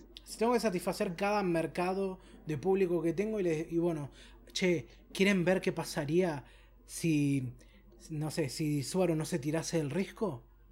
¿O quieren ver qué pasaría si se levantase a todas las minas? Es como... Sí, es que va un tema como Guau, cómico. Y después qué- es qué pasaría qué- que si- qué atención a lo que el eso, tipo ¿no? había dicho es como que cada eh, cosa que va teniendo Subaru es como si estuviera enfrentándose a los pecados capitales, creo que había entendido. Bueno, En la sí, las siete contra la- brujas, las siete brujas todas representan un pecado capital. Claro. Eh, primero era un poco la pereza, después en el, en el que está ahora, no me acuerdo cuál es el, cuál es el tema. No sé, pero es lo que Ah, leí sí, hace la- rato cuando, cuando Sí, el bueno, a ver, quién es la de la codicia y obviamente la, la Sauron de este Sí, mundo. Pero voy un poco más a lo la- de a lo la de la personal, en lo que, lo que el protagonista tiene que vencer en cada momento. Me Sí, no sé, ya tuvimos este enfrentamiento en el que conoció a todas las siete brujas. Y. Mm. Bueno, habrá que ver qué lleva eso. Insisto, por lo que es, si la tomás por lo que es y no lo pensás demasiado, creo que la podés pasar bien. Esto es anime, ya todos estamos acostumbrados al gore y qué sé yo, y todas las, todos los despliegues de, mm, de sentimentalismo ridículo y extremo como lo que hay acá. O sea, no, no puedes expresar una emoción de otra manera que no sea de manera intensa. No puedes simplemente emocionarte, tenés que llorar de la emoción. No puedes simplemente No sé enojarte, me tenés que acuerdo- una, la novia de un amigo me dice que no pudo ver eh, Attack on Titan porque los tipos gritaban demasiado. sí, sí. No, ¿qué iba a decirte? Bueno, hay un, una, última, una última cosa que digo antes de terminar con esto. Que sí me pareció un, de- un detalle muy interesante. Que es cuando Subaru en la primera temporada se desquita medio contra, contra Emilia y empieza, y empieza con toda esa verborraje en que, en que empieza a mencionar todo lo que. Toda la bronca que El- tiene hacia sí mismo. Hay un detalle muy bueno en cuanto a que hay una toma en la que podés ver claramente el- su reflejo en los ojos de Emilia, casi como si fuera su espejo, como todo lo que lo está diciendo se lo está diciendo a sí mismo. Y, Y obviamente Emilia después le dice, ¿por qué estás llorando? Y es como una manera muy sutil de decir a con quién estás hablando. Y eso sí estuvo muy, muy bien logrado. Fue una de las pocas instancias en las que, que se largue a llorar así por cualquier cosa, se sintió merecido. Yo lo que me acuerdo es como que ahí, esa escena, lo que me acuerdo es como que él le estaba reprochando a ella todo lo que él hizo por él, ¿viste? Hizo, hizo por ella. Sí, cosa que Y no, la no tiene, como, no tiene es como- manera de yo saber. aprovechando esa imagen es como que así te está, así ella te ve a vos, ¿viste? Como te está viendo en ese momento, es como que sos lo menos caballeroso, lo menos que estás diciendo que sos. No sé, yo lo interpreté así de esa forma. Hay un intento, por lo menos, de darle, de darle cierta caracterización al personaje. No lo sé. Algún día, tal vez, me ilumine y me dé cuenta de que esto es una obra maestra. No lo contrario. Yo por ahora, la curiosidad me gana lo suficiente como para querer seguir viendo. Así que vamos a ver cómo es esta segunda Yo parte de la segunda temporada. Yo si, yo si pudiera, me... si tuviera la guita y los dólares, eh, leería la novela ligera. Tendrías la guita, pero no los dólares. O los dólares. Pero no la guita. que- Claro. Está hablando en, en precio regional, obviamente. Si vos decís, si vos decís. No sé. Ok, esto se está extendiendo un poco, así que vamos yendo para hablar del anime que nos tocaba hoy, que elegí yo. Ujú. Estaba esperando un poquito más de entusiasmo, así que me voy a tomar eso como un mal presagio. Pero sí, lo que hoy, lo que hoy nos tocaba era una que, como había dicho antes, hace mucho que tenía ganas de ver, que es Spice and Wolf o Okami to Koshinryo, que mm, es esta serie, es esta adaptación de una novela ligera de Isuna Hasekura que salió a fines de los 2000 y es sobre mm, este vendedor Kraft Lawrence en este mundo, digamos, esta versión ficticia de, de la Europa así entre feudal y renacentista. Decía sobre este tipo, Lawrence Kraft, que es un vendedor ambulante que anda viajando de pueblo en pueblo y en uno se encuentra con una diosa loba que es Holo, eh, que está buscando su pueblo natal, así que deciden juntarse para eh, buscar a este pueblo y, ella lo va a acompañar también en sus viajes comerciando de lugar en lugar y contándole de su oficio y cómo, digamos, su experiencia de trabajo, más el ingenio de ella por ser justamente una diosa menor, así, y sea, quien se autoproclama también la loba sabia, sabia de Yoitz, que es su pueblo natal, Mm. van a ¿Cuántas seguir habrá dicho? es lo que viene. Y bueno, sí, esta por lo que veo es como una. Que es como un pequeño clásico así de los 2000, porque es una de estas series que he visto repetidas veces entre gente que la considera como un favorito. Hablo de la adaptación específicamente, no, del, no de la novela ligera que por, se sigue publicando y que tiene una secuela que se sigue publicando en simultáneo con la original, Por lo que curiosamente. entendido, y por, lo- o sea, por lo que había leído, es que el tipo terminó la novela creo que en el volumen 17.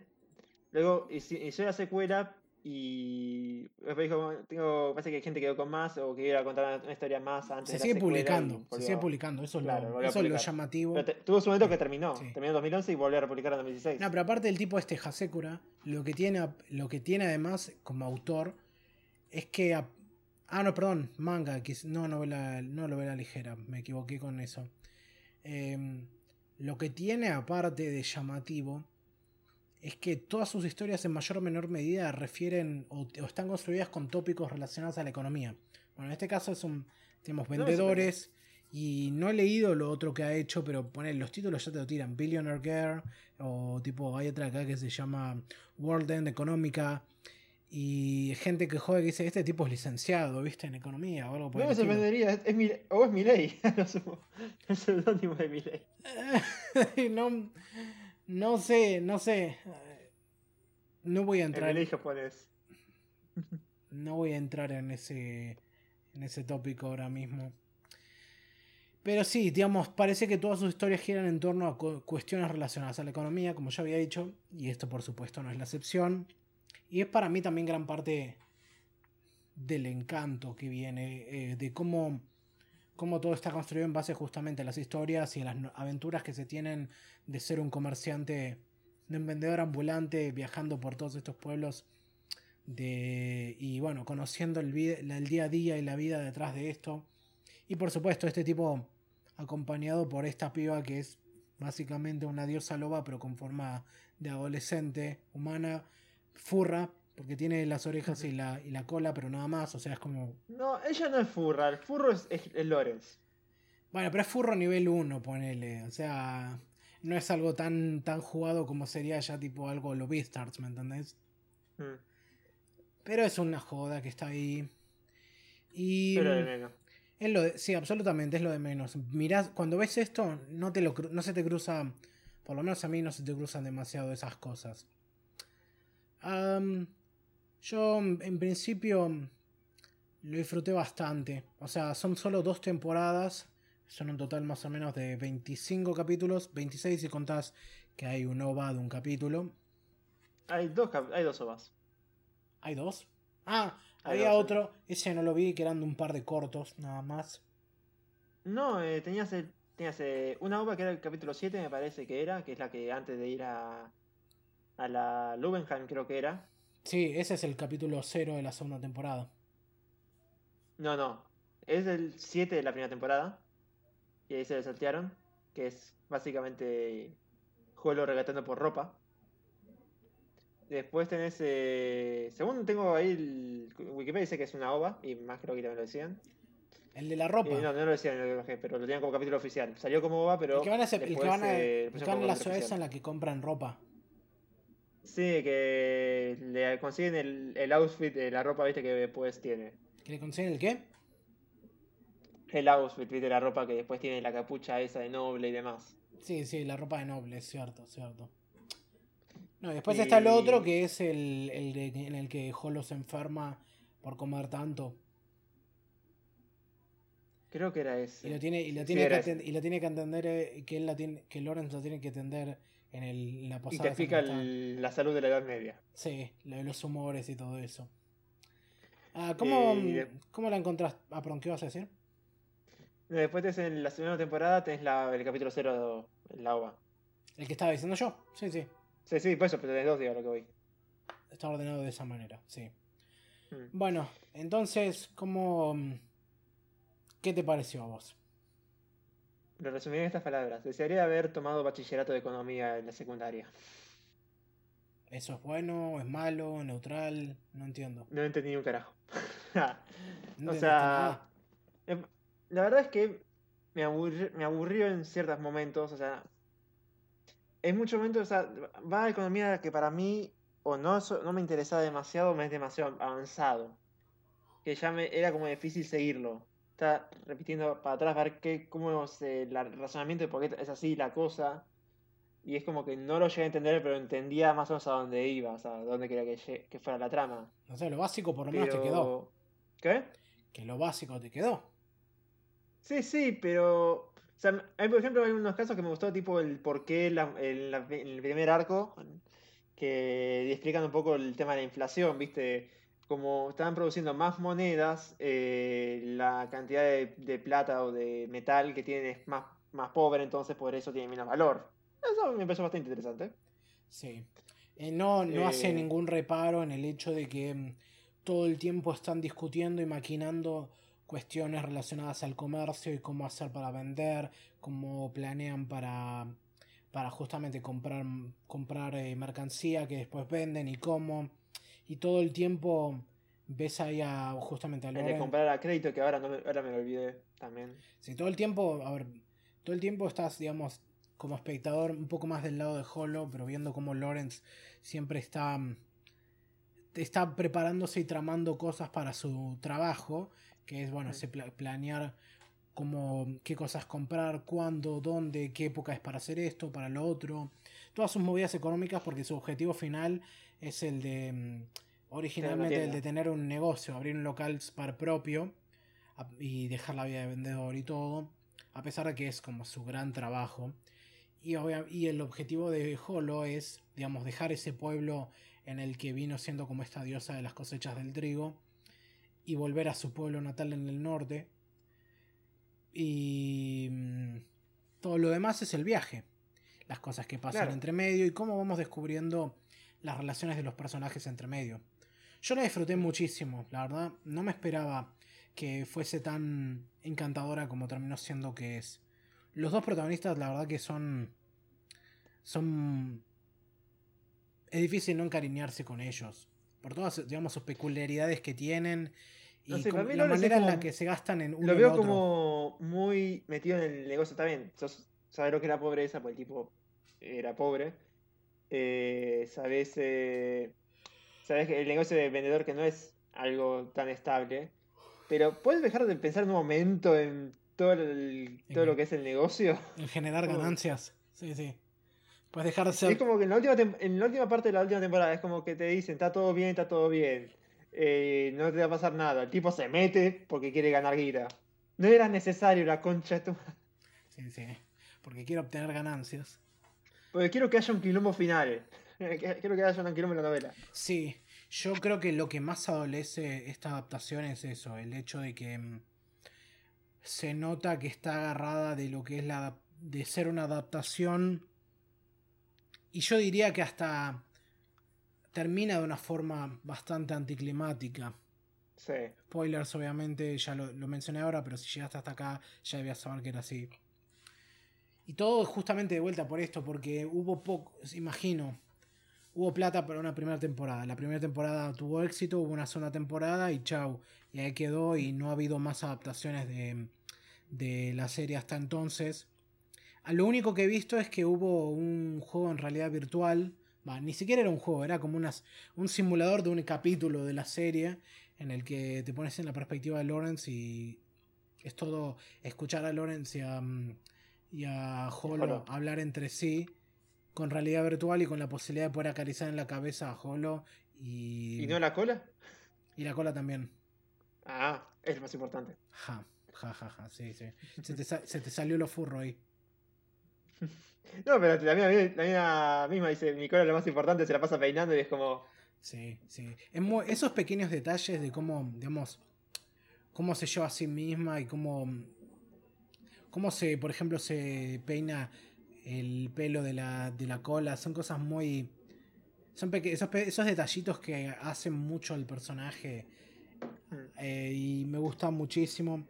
De vuelta, me encanta la manera en la que se gastan entre los dos, con todas sus contradicciones y temas que vienen, o sea, lo confiado que... Pero es como que, no sé, a mí me gustó, pero es como que ya hay momentos que es como que la mina dice, estoy, es como que está enamorada de Lawrence, pero no lo quiere admitir. Los dos, sí, sí, todo el tiempo están histeriqueando constantemente y es como... Y eso, eso Siempre que viene- ese momento ya un poco me cansa. Y en el último arco, como principalmente, es como que vos no querías que el tipo te ame y ahora te estás quejando por eso.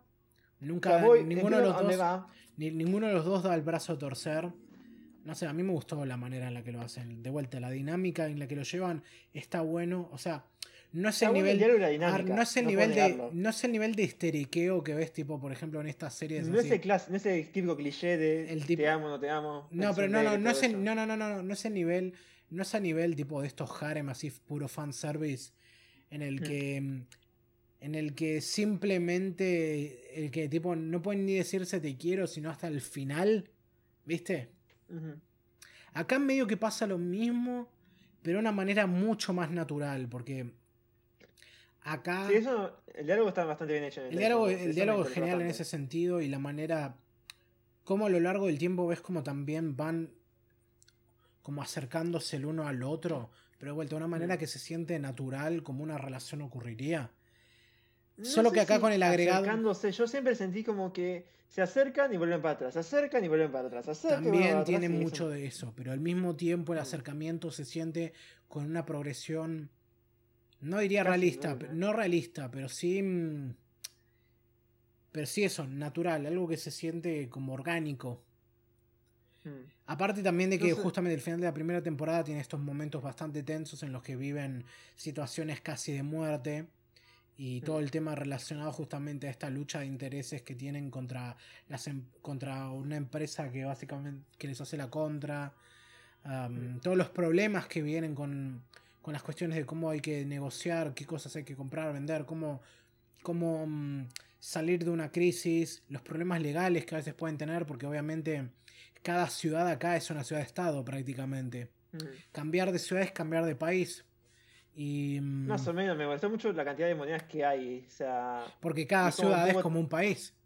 Claro, pero te costaba cada reino eh, tener la idea de cuánto vale cada una. Creo que lo que más quedó fueron los Lumière y los Treni. Después de eso me costó, Sí. viste, decir que es más que otro. Lo que habíamos dicho, hay mucho diálogo técnico al cual hay que prestar la atención. Y no sé vos, pero yo también, aparte, como me, me desafié más a mí mismo y agarré una copia con subtítulos en inglés y no me busqué subtítulos en español. Así que sí, hubo partes en las que era. Yo, era, yo hice eso y la pasé malísimo. O sea, pero no te hay cosas que entendía, pero justamente vuelvo a esto, el lenguaje técnico más el tema de que a mí la economía no, es, no soy muy fan que digamos, o sea, Sí, puedo entenderlo. Eh, cuando se en esos momentos retrocedía, retrocedía a ver qué pasa acá ¿Y y pero por qué entender. pero no te descargaste que- subtítulos en español? No, no, lo bajé tal como venían y ya fue. Bueno, entonces no te quejes tanto. No, no, pero. Yo corrí el riesgo, pero, pero bueno, es lo que hice. No, está bien, pero más allá del lenguaje técnico, que te puedo, puedo buscar y entender, el tema es que no entendía el razonamiento de los personajes. Sí. No sé, o no. Y eso es lo más que me O costaba. sea, esta fue una vez en la que sentí, wow, estos personajes son más inteligentes que yo, de seguro. ¿Viste? Eh, ¿Cuál era esta parte? Espera, estoy viendo, estoy los arcos. Eh, yo qué sé, el- creo que el primero era un poco, me costó entender eh, todo el tema de... Porque inclusive a los de la misma región le interesaría, me parece, el tema del cambio de la moneda, o sea, no sé, o, les- o le estarían ayudando a Lorenz, ¿no? ¿Cuál es este otro? No sé, creo que el menos. Hay El mucho- el Hay mucho laburo en el tema de la construcción del mundo, en cómo justamente te plantean lo complicadas que son las relaciones entre distintas naciones y lugares, cómo, cómo justamente el comercio está presente en todo, como por ejemplo, no sé, dice, hay que vender pimienta a estas regiones del norte porque cuando viene el invierno se empieza, se vuelve algo de un bien de consumo muy, muy necesitado. No, hasta la, hasta la religión, en el sentido de que si no estaban casados, viste, no... Sí. Bueno, la presencia de esta Pero es religión que ese sentido, básicamente... porque hasta la Edad Media supongo que la la gente puede estar con, la- con las meninas en paz, no sé. Bueno, pero de vuelta, eh, justamente está esta religión que es básicamente un homólogo del cristianismo, metiendo mano y arrasando. Pero es que claramente, es claramente sea- una alusión al cristianismo, porque todo esto es un mundo Sí. europeo, ficticio pero europeo, y ves la digamos, Santa Madre. sí, y ves cómo va avanzando, cómo va avanzando su influencia por todos estos lugares, a tal punto que justamente otra cosa que es constante es que Holo tiene que ocultar que es una diosa pagana y no puede, no puede ser vista en público justamente con las orejas y la cola al aire, por lo que tiene que, tiene siempre está vestida de un modo que se oculta todo eso. De, cosa, el descubrimiento de que, de que, digamos, de que no es humana los lleva al primer conflicto grande que tienen al final de la primera temporada, en la que justamente los están cazando la gente de, esta, de este comercio, eh, de, de esta, de este orden de... No, orden no. De esta empresa de comercio. Mm. Sí. Es cuando tiene que hacerse el loba gigante para poder defenderlo y eso está muy, muy copado. Eh, yo pensé que iba a ser más violento. Sí, se reserva mucho el gusto de no matar a nadie. Mm. Pero, pero por lo menos lastimarlos mucho, sí. No, me gustó que no usaran el tema del lobo más seguido porque es además es un recurso limitado casi. No solo es un recurso limitado, también hay como hay como una alusión ahí al hecho de que no es algo que le- no, es, no es una forma en la que le guste mostrarse, eh, por lo menos no, no frente a Loren, sino frente a otros humanos. Mm. Pero ponele Ay, también la- ay. el momento es en el que va, en el que están llevando el la carga esa de ovejas con la pastora y están en ese territorio de lobos. Está muy bueno porque justamente tiene que ir a, del- a deliberar contra ellos para que no los ataquen. Sí, sí, o sea, tiene que. Tiene que ir a tiene que charlar. no rendirse, pero arrodillarse ante este que si no lo hacía los mataban a todos. Sí, porque acá, porque acá, digamos, parece que los únicos. Hay otros dioses lobos, así que son tipo lobos gigantes también. Mm. No, eh, encima lo que me molestó de la serie es, es el lenguaje técnico y ahí hay demasiado. O sea, es un buena, una buena forma de hacer in- interesante una historia sin caer en los clichés o shonen y demás. Pero se me hizo muy denso que por ahí avanzaba muy rápido y no me parecía, viste, como de lectura fácil. Esto, si lo hubiera, para mí, lo hubiera leído en una novela ligera, me hubiera sido más cómodo, sinceramente. Es muy probable, sí. y explicado un poco más la lógica, porque si no es como que dicen, voy a hacer esto y esto y esto y ya está. Sí, definitivamente si, algo, para, si para. algo- si es algo que ¿Cómo no es te, la lógica de esto? si es algo que no te queda, no entendés de primeras, Es como, es una de esas cosas que vas a estar para, para. ¿Qué significa esto? ¿Qué es hacer? ¿Qué es, no sé, por ejemplo... A ver, tiro una muy simple, pero por ejemplo, ¿cómo que comprar a crédito es mejor en esta situación? ¿Me entendés? Cosas así. Sí, esa no, no me la acuerdo. Sí. ¿Cómo era el... El segundo, el primer arco de la segunda temporada es cuando llegan a esta mm, a esta ciudad pagana en la que Mm. conocen al pibito este que se enamora de, de Holo y quiere quiere tomarla como esposa y básicamente como ellos están en la, en- al borde de la quiebra por tener armaduras que no pueden vender, básicamente le ofrece la mm, le ofrece No, mm, no, esa era, esa es la... No, la armadura que no se puede vender, ¿no era el, el final de la segunda? ¿De la primera? Ah, sí, tienes razón. No, el que estoy hablando yo es el de. El, en lugar, creo que el que van a vender. mm, Sí, sí, eh, eh, piedra... el oro de tontos. eh, oro de tonto, sí. ¿Sabes que estuve averiguando? Y tiene su nombre. Ese mineral tiene su nombre, eh, digamos, Lo tiene, científico, sí, pero también se le llama oro de tonto, porque se parece al Mm. oro. Así que, No, es- sí. ahí, ahí por lo que me acuerdo era... Me gustan mucho estas Eh, sí. referencias a ciudades-estado que son prácticamente y cosas de Italia por los nombres tipo Pazloey, eh, Pazio o Treni, ¿me Mm. entendés? Eh, Lubenheim. Lubin, no, Lubinhagen. Lubenhagen. Lohen, sí, sí. Ese, Bueno, no me suena tanto nórdico, pero bueno. bueno, me pero, más o menos. pero te tira ese aire. De vuelta, no, no tiene ninguna concordancia con el mundo real. Pero mm, está bueno igual. Y también, Mm. mira, no hay un gran elenco de personajes fuera de los dos protagónicos, pero son todos bastante los- memorables en mayor o menor medida. los...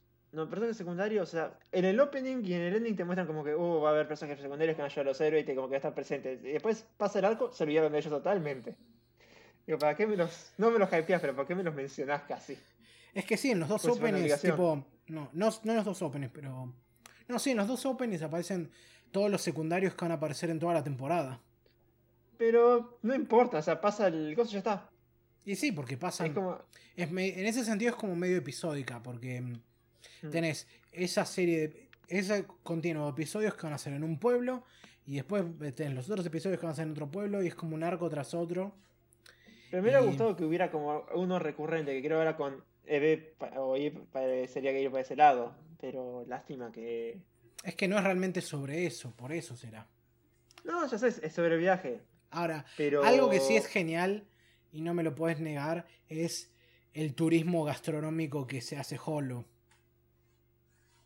Sí, ahora no me acuerdo. Uno de los atractivos de ver cómo cada una de estas ciudades es distinta por la ubicación, por el comercio, por el estilo de vida y por, bueno, no sé qué tanta presencia tiene la iglesia o no, es también ver las comidas que hay.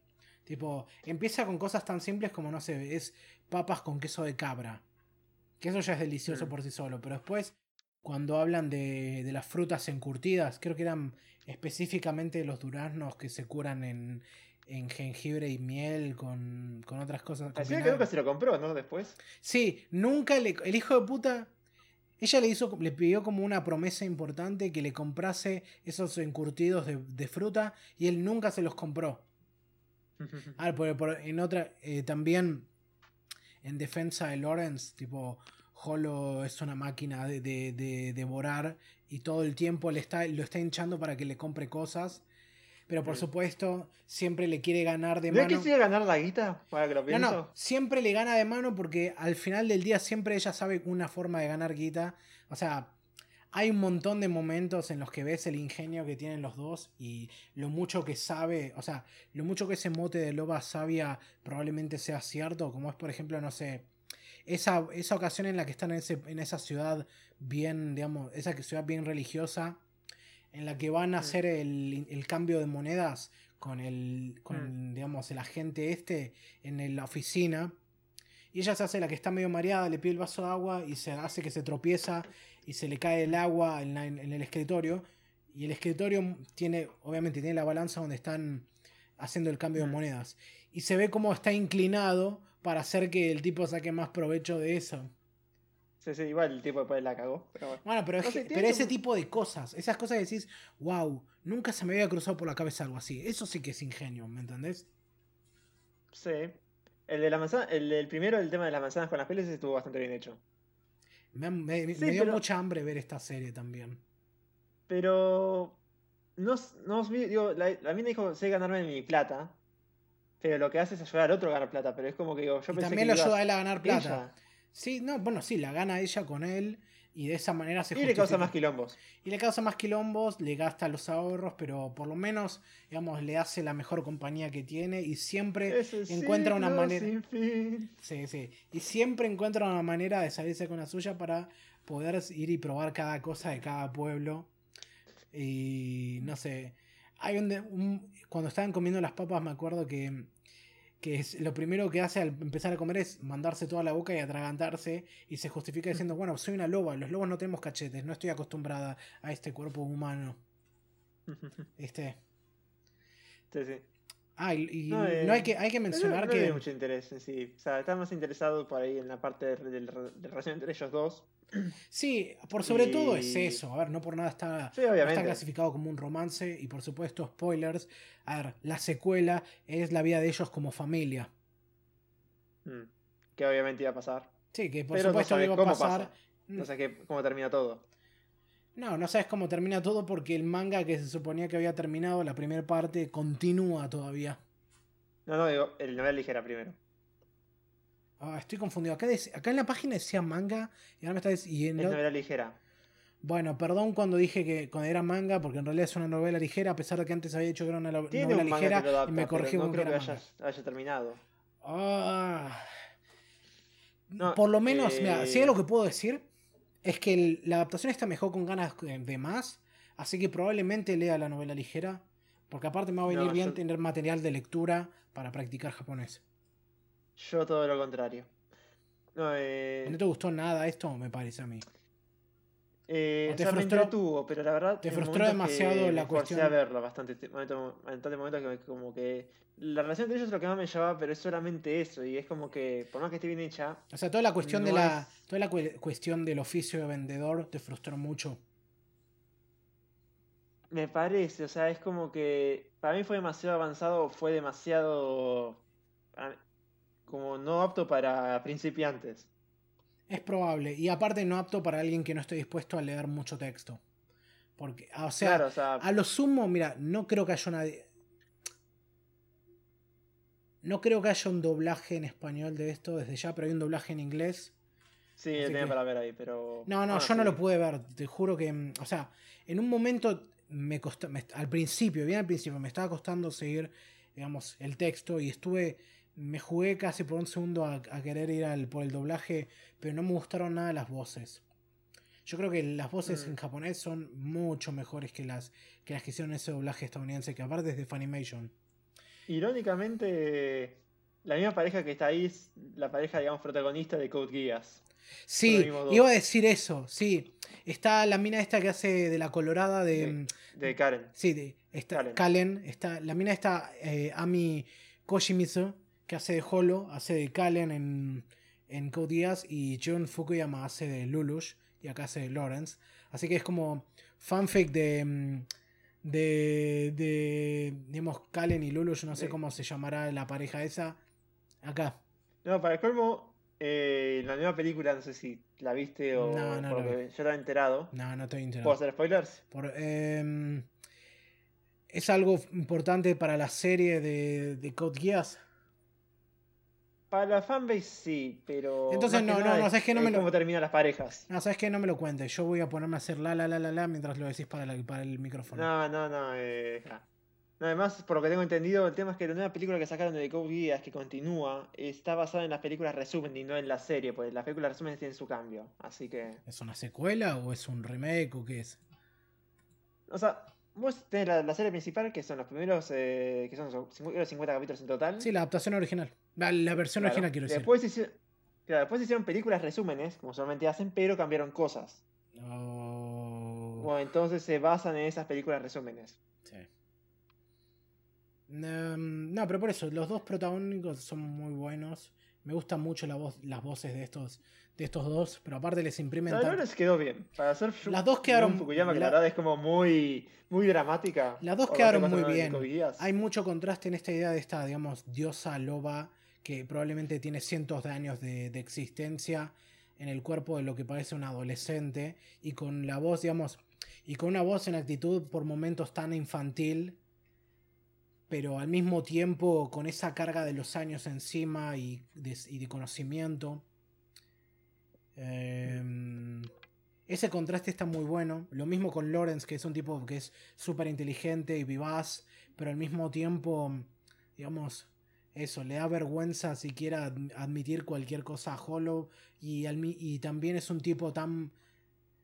Como ella dice, es como es un tipo tan bueno en general que, para- que Mm. muchas veces le va en detrimento porque, mm, porque no sabe decir no.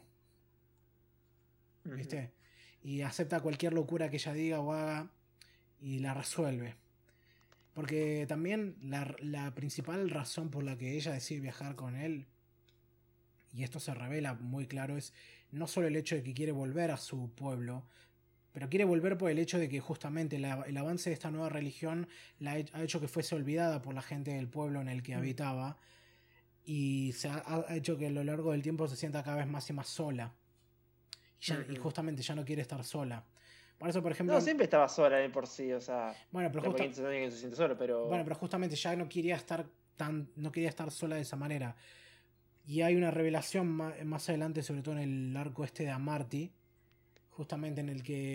En el que se. En el que Lawrence medio que descubre que podría que. puede que Yoitz ya no exista. Y obviamente ella no se lo toma bien. Porque pensó que él se lo ocultó. int- Incluso cuando piensa que realmente ya no queda nadie ahí y de verdad está sola.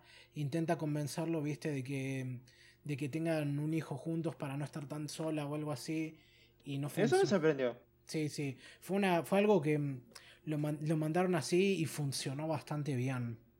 O sea, Mm. ese momento en el que ves que realmente, digamos, sus emociones se apoderan de ella y no puede pensar claro porque justamente está abrumada, es Mm. muy, es muy creíble y, y funciona muy bien. Es como uno, es, es uno de los picos altos de- del drama y es uno de esos puntos en los que realmente sentís que la relación entre ellos crece y cambia. Pero el final, la verdad que queda demasiado abierto. Que es ese final en el que No, sí. básicamente se declaran indirectamente uno al otro y deciden escaparse con la guita. No, digo la guita. No, perdón, sin, sin la guita, tenés razón. No, o sea, igual esa parte no entendí bien, o sea. A ver. Una guerra a- comercial. a Holo como colateral pa- pa- para crear el préstamo. El préstamo era para comprar eh, pieles y venderlas en el sur. Sí, y la mina, y la mina esta, ¿cómo se llamaba? Eva, Eve, Eve, como le quieran decir, eh, Eve, vamos a decirle, lo traiciona. Sí, sí, eh, Romy Park, la voz de Romy, la voz de, la voz de, mm, de Edward, Ah, ya Sí. sonaba. sí, Le- básicamente lo traiciona para robarle la guita. En medio del caos que se genera en la ciudad por la guerra comercial entre la iglesia, la gente del, del gobierno y los comerciantes por el tema de las pieles. Porque vos fíjate también, la construcción del mundo es tan buena que las ramificaciones que vienen por esa expedición norteña que no se hizo afectan a todos. Porque Pero no sé qué, qué iba a ser la expedición norteña. sí, era como una cosa esa, era una cosa esa que yo creo que es una referencia a las cruzadas, ¿me entendés? Era una expedición religiosa de la, de la religión de ese lugar para mm, expandirse hacia el norte, hacia tierras paganas y todo eso. Y justamente como, como ya te lo avisan en la primera temporada cuando no pueden vender las armaduras, porque justamente como no hay expedición no hay quien, no hay quien le puedan vender y eso afecta a toda la economía de todos los de, todo, de todos estos pueblos y estas naciones. Mm. De vuelta, sí, pero buen- aún así buena construcción de mundo. el tema de la iglesia que. eh, porque al final lo toman, lo vuelven a tomar. Pero creo que la- no entiendo qué tiene que ver con la iglesia. O sea, ¿por qué eso te jodió las pieles? Y porque la iglesia quería copar el negocio de las pieles, Sí, pero. que era uno de los principales exporta que era justamente una de las principales exportaciones de esa ciudad. Sí, sí. O sea, que, que se alió con una compañía. Monopolizar, o se sea, con- crear la compañía. Se alió con poder- Eve, de- luego se alió con la compañía para. porque era más poderosa que ella. Sí, Y la mandó a la mierda. sí. Y después eso, pero como que cagó toda la ciudad al mismo tiempo. Sí, se jodió todo. Eso es lo que, ese es el punto de ese final, que se Mm. jodió todo. Se armó una, una guerra civil, básicamente. Bueno, Pero- pensé que iba a ser más violenta esa guerra civil, la verdad. Ese, ese Más explícita, lo sumo. Pero, digamos, ves destrozos, gritos, todas cosas quemándose, eh, gente Pero atacando. no ves eh, gente matando gente, que es lo principal. No lo ves, pero lo implican. Ponele. Sí, no va, no va tan. ¿Y en la va- reunión de los 50 estaba también la iglesia, ahora que lo pienso o no? ¿Qué? Sí, en la reunión de los 50 estaba la iglesia también, ¿no? sí, Metida. sí. ¿Y el trabajo del tipo que era el patovica? ¿De qué Eh, tipo? o sea, meeting clerk. ¿De qué tipo? Eh, de. Ay, no me sale el nombre del flaco, este, de que el historiador, de Ah, el, el tipo, el historiador ese no, el historiador ese. Rigoldo era. No, el historiador ese era un escriba para la iglesia.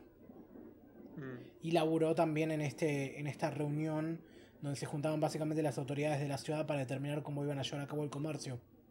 Mm. Que era lo que tenían que, lo que necesitaban los vendedores extranjeros para poder saber cómo iba a ser la cuestión de la compra Sí, de sí, pieles. Sí. No, yo, yo No, creo que es súper interesante. Esta sí es una serie que yo vería de nuevo para ver si puedo entender mejor todo eso, pero por todas las demás cosas también. La primera temporada tiene un poco ese toque de, de animación, ¿viste? De los 2000, medio, medio avejentada. La, la segunda temporada se ve un poco mejor en ese sentido. Yo sentí como que la primera estaba mejor. Los diseños estaban mejor que en la segunda. ¿Los qué? Los, diseños los diseños como mejor No, que en para, la yo, quiero, yo creo lo contrario. Los diseños son bastante más consistentes en la segunda que en la primera. Mm. Eh, pero no, No, yo, eh, yo ya todo lo que dije es lo que pienso y El, el opening, que la verdad pensé que fue bastante. los dos eh, openings, los dos openings están muy muy muy buenos, muy buena música. Me gustó más el primero, el segundo no. El primero tiene un, ese medio balsecito que está bueno. Y Sí, medio- no sé sí. si trágico, pero. Después, después, después en la segunda siempre salteaba el, el, el ending, boludo, del primero. ¿Cómo? El English. El English. Take me to the perfect world. Sí. I, no, dice I'm a, a guard inside a wolf. Y como dice wolf, wolf o wolf o algo así dice. Como, oh Dios. Sí. Lo que no me gustó, No, no, eh, el que tenía mucho English era el, el primer ending. Sí, el primero, el segundo no. Sí, no, el sí. segundo igual no, no me gustó tanto. El, Muy, primer- el primero tiene su encanto, el segundo, eh. Sí, el segundo, el segundo era como tipo esta canción cursi genérica, tipo pop japonés. Mm. Que aparte no iba con la No. estética de la otra música. Unas cosas, ¿sabes? Antes de terminar, ahí me había acordado. Una cosa que me encanta de esta serie fueron, fue la música. La Es- música. eh, hay- sí, eh, está buena, está bien ambientada medievalmente, pero hay momentos que siento que como que repiten necesariamente los temas de algunos personajes al pedo. O sea, el tema de Hollow, yo que sé, el corito ese. eh, hay momentos que lo ponen porque ella está hablando, pero no siento que amerita ese tipo de canción. la No sé, te habla algo, genera to- la algo música. tonto o algo así, y como. "Ah, ah", y es como. No era necesario, no es nada místico. Hay cierta repetición de temas que hay en general, pero yo lo que capté mucho más de la música acá es la atmósfera. Hay mucha Sí. música, viste, con muchos instrumentos que no son tan comunes en ese sentido, va, salvo por el hecho de que hay mucho bandoneón, este, que está bueno. Mm. Es una cosa rara porque hay muchos animes que usan Lo que es, mucho lo que es la bandoneón instrumentación eh, Y hay- acústica y, lo que es lo. Sí, sí, hay mucho medieval, también. hay- sí, sí, hay mucha mandolina también. Hay un momento en que suena. Hay muchos sonidos de zampoña. Mm. No me pero eso está bien ambientado. O sea, sentí que esto era música medieval. Digamos, si posta, pero los más parecidos. No necesariamente, pero sí te daba ese aire a música folclórica. Claro, claro. Pero, Eh, y de eso vuelta, no algo que, no algo que remita necesariamente al mundo real, mucho menos a Japón. No, olvídate. Hay, salvo, que hay, un- unos temas que tienen cantele, o por lo menos creo que yo que es cantele o, dul, o, o dulcimer, que suenan muy lindo también. Ah, hay, No, no pasa, no, no, tengo en la cabeza. Faltó más música con gaitas, eso seguro. Aunque hay. Eh, pero eso, si hubieran ido a una región más celta o algo así, creo que estaría mejor. Mira que, hay, no, mira que hay gaitas esparcidas por un montón de distintas culturas. Acá hay mucha presencia también, digamos, de... Es lo más reconocible. Igual creo que tocaban ahí en un momento en el festival. en el festival sí, habían instrumentos ficticios, pero, mm, pero también tenía esa cosa de festival pagano que de, de, digamos, todos estos comercios ahí abiertos, pero también el desfile así de muñecos de mimbre para quemar. Eso estaba muy bueno. Faltaba Nicolas Cage. sí. ¡Ah! ¡Not the miss! ¡Not the miss! ¡Ah, eyes! ¡Ah! No, yo, la verdad es que eh, me era interesante la relación, pero es como, como este, este ida y vuelta, este, este, eh, este vuelta cero que siempre hacía me molestaba, ya, al final ya me empezó a molestar bastante. Eh, el, el, tema técnico que me costaba seguir bastante bastante. Más allá del lenguaje que sí era como un poco complicado, pero la lógica me costó seguir. Y esto, la verdad, es que si lo hubiera leído, mejor, pero la verdad es que, como dije, la economía no me interesa mucho, así que la verdad es que no, no yo no seguiría viendo, leyendo. ¿Esa es tu conclusión? Sí, porque más allá de eso, ¿qué, qué sigue? Más eh, aventuras en que va a pasar lo mismo, porque pues, recién tengo entendido en el 17. Eh, esto, esto, esto cubrió hasta volumen 5. Y esto va a seguir hasta, digamos, hasta el volumen 17, o si hubiera seguido. Entonces, oh. imagínate que esto iba a repetirse una y otra vez, una y otra vez, una y otra vez, con causas distintas de economía, todo perfecto, que pueden llegar a ser interesantes. Y la verdad que es interesante, voy a repetir, cómo lo, cómo lo utiliza el autor con conflicto, porque es algo que la verdad nunca se hizo, o no, no es común hacerse.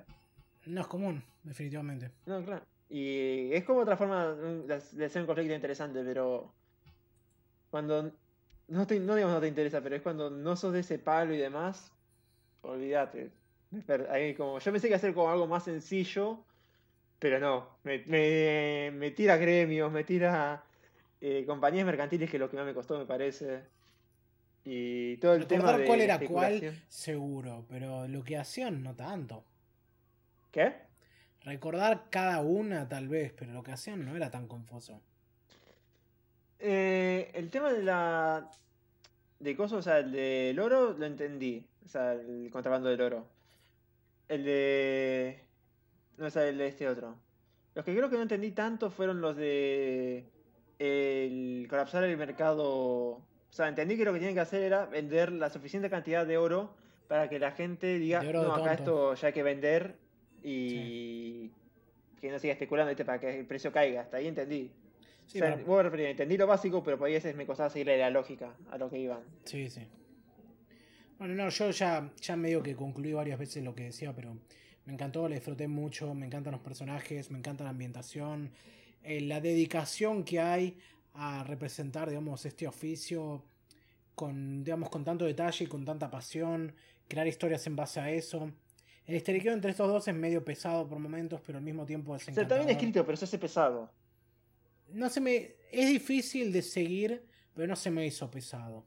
Yo estaba intrigado, no, interesado constantemente. y eso que no soy fan de, digamos, que, y eso que no soy fan de estudiar economía tampoco. ¿eh?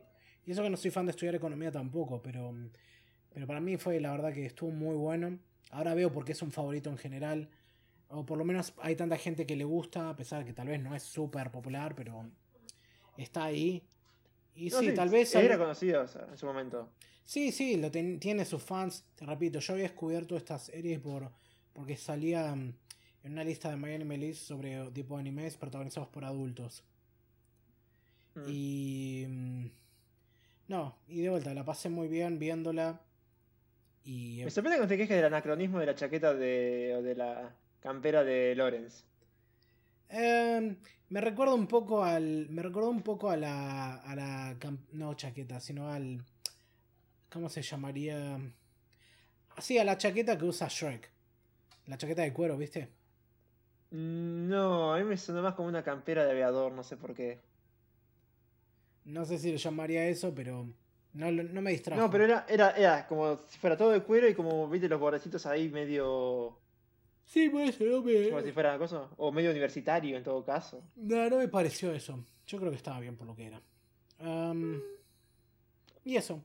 Sí, creo que si, voy, si puedo, eventualmente tal vez lea las novelas para poder ver cómo sigue la historia y todo lo mm. demás. Así que No, sí, recomendado, por lo menos de mi parte, súper recomendado. Con todas las cosas que dijimos. Obviamente, si ya estás acá y escuchaste todo esto, probablemente o ya la hayas visto, o bueno, tal vez la veas igual a pesar de que spoileamos todo. Si estudiaste administración de empresas vas a entender absolutamente todo. Sí, n- um, de vuelta, es, son Ah. vendedores ambulantes con, i- con cosas relacionadas a eso. No sé si cuenta administración de empresa, pero si te interesa la economía y querés verla en un anime, acá la tenés. Es como, viste, No. siempre hay un anime para todo. O sea, necesitas un anime de waifus yendo al gimnasio para que los otakus vayan al gimnasio. Dumbbell, na- eh, Nan Kilo Motero y cosas así. No, o sea, a mí me gustaba, como dije, un approach más de más ligero. Doctor Stone es de ciencia, pero no te mata ciencia. No, es como, ni siqui- pero ni siquiera llega a nivel de divulgación, es solo como, uh, mirá las cosas copadas que se pueden hacer con ciencia explicado para pendejos, ¿viste? Y bueno, pero funciona. Funciona, sí. Por eso no va a lo súper complejo, pero te, está- te- te está diciendo que estás así, así. Creo que hay gente que después te dice, sabes alguna cosa. Eh, Eh, está bueno. no sé, yo, yo te parecería mejor. Esto más que verlo en anime, yo preferiría verlo o leerlo, porque la verdad que el anime, mucho más allá de la música, que la verdad ayuda. eh, la animación, no sé, no. En general es bastante buena. O sea, no es bastante buena, quiero decir, es bastante funcional en la segunda temporada. En la primera temporada, por lo menos. En la segunda temporada se pone mejor. Los diseños de los personajes tienen ese aire también a como eran en esa época. Solo que sin tantos de estos personajes mueve con cara de tiburón ancla. Pero bueno. No recuerdo tanto eso. ¿Quién? Los que tenían ojos enormes pero muy separados. Tipo, algo como Lucky Star pero más exagerado. Mm. Sí, sí. Ajá. Así que bueno, No, eh, eso es todo por lo menos. Ah, y una cosa que iba a decir. La cantidad de que decían, pues yo soy un mercadero, soy un vendedor, y es como. No, pues no tiene un sinónimo. Sí, ya dijiste eso. O. Sí, ven- Vendedor, No sé, sí, pero. vendedor, mercader, comerciante, esos son sinónimos. Va. Son- ¿No te molestó eso? No, porque yo ve- lo veía como que estaban diciendo ve- vendedor. No, sí, sí, pero acá creo que lo, lo, como mercante o merchant. Te dejaba por porque, porque soy un, mer- soy un mercader, soy un mercader. Porque los Es mercaderes que son mercader no sé si es así, exactamente la palabra, por eso te repito, creo que vendedor ambulante es más correcto. No, está bien, pero puede yo lo que voy es la repetición del recurso de decir yo soy porque yo soy así, porque yo soy así, porque mi, profe- mi profesión es así, porque así me lo dicta mi profesión. Y es como que, ¿no des otra forma de decirlo? No, no tiene. Lo Porque mismo es- con un poco con... No tiene porque es un vendedor. porque es un vendedor tiene que hablar así. No, pero hasta los mismos, los mismos tipos, sí, pues lo- ya sabes cómo es la vida de los vendedores, sí, pues yo también soy un vendedor y un vendedor es así. es como. y se así, siente casi así. como un chiste interno que no puedes entender porque no estás en la onda, ¿viste? Y como ya entendimos, sos un vendedor, pará de decir eso. Ah, no me Lo mismo con Ni Colo, me- porque yo soy Colo, había- el, ni me el había lobo tenido- sabe, porque yo soy... El de Holo, ¿No? sí, pero, el de- pero este que vos decís del de soy un vendedor no me había tenido a pensar. Lo de soy, lo, soy Holo, la loba sabia, eh, es así porque de vuelta, porque tiene esos momentos en los que actúa de manera tan infantil que es ridículo, pero me gusta. sí, eso, eso se entiende. porque es como una, una cuestión de orgullo, yo soy así, yo soy así. Pero el otro es como que te lo usan como para explicar porque los, porque los vendedores o mercaderes son así. Acá y es como que ya entendimos, ya sos así. Sí, sí. Bueno, ya Ya- di mis conclusiones. La recomiendo por lo que es. Me gustó mucho. 10 de 10 IGN. No le Juego del año. Juego del año, sí. GOAT. Goti. Eh, no, yo ya dije, prefiero esto leerlo en novela ligera, pero si te interesa lo que es economía, más allá de eso, cada uno haga lo que quiera. Sí, supongo que lo podemos dejar ahí. Mm. Ok, ya vamos terminando. Lo que nos queda ahora es em, que vos elijas tu anime para la próxima sesión. Sí, o sea, estaba. Y se me estaba corriendo uno cortito, porque venimos de anime de 24, 40, 20 y pico capítulos. Sí. Y para, para aflojar un poco, se me ocurría Cells at Work. No sé si lo ¿Cells habías at visto Work? Sí. Ah, sí, sí, lo había escuchado. ¿No, no, ¿No está por salir una segunda temporada de esa serie? Por eso mismo. ¿Quieres ponerte al día? No sé si, no sé si segunda temporada, pero yo diría. es un porque yo te- lo tenía- creo que segunda temporada también. No, yo tenía acá abierto. Estoy casi seguro de que había una segunda temporada que está por salir ahora mismo. No sé si segunda temporada, pero sé que iba a salir un spin-off también. que es eh, Cells at Works Black. A ver, para. Sí, está por salir una. mm, A ver. Acá en, en My Enemy List está marcado como. mm, Como que hay una precuela que se llama Cells at Work. Y hay acá. No, sí, es una segunda temporada. Mm, Ah, genial, entonces. Perfecto, sabía que iba a salir una segunda temporada, pero no pensé que ya ya. Está bien, entonces para la próxima sesión Cells at Work, primera temporada. Exacto. Está bien. Con la hermosa voz de Yotaro. Y ahora, y ahora. Bueno, Qué irónico, o sea, qué raro. sí. Pero Creo que había un video de, de un médico reaccionando a esta serie, así que eso va a estar. hay un video de, un persona reaccionando a todo, no me sorprendería. Seguro, seguro. Bueno, entonces, próxima sesión, Cells at Work, primera temporada. Preparación prácticamente para la segunda temporada, que supongo que estamos hablando más adelante. Así que hasta ahí llegamos por hoy. Por supuesto, me, no se olvidó- me había olvidado decirlo antes de, de empezar. Felices fiestas para quienes las, las hayan festejado, sea lo que sea. O sea, tenga, espero que hayan tenido una feliz Navidad, una feliz Hanukkah, un maravilloso Ted, una desquiciada Kwanzaa y un honroso y honorable Ramadán. Ramadan. Y por supuesto, si Ahora un saludo de mi patrocinador. Ojalá. Sí, y por supuesto, si tengo que decirlo en japonés crinchoso, más te de todo más Minna-san. Y si lo quieren de forma y si lo quieren de forma meme, fe- ah, feliz nuevo eh, 2020 Bizarre Adventures parte 2. Ajá. Sí, así que mm, hasta el año que viene, prepárense para 2020, parte 2. Exacto. No Bye, tendremos gente. yo pero tendremos algo parecido. Si tenemos suerte. Bye, gente. Bye. Bye bye.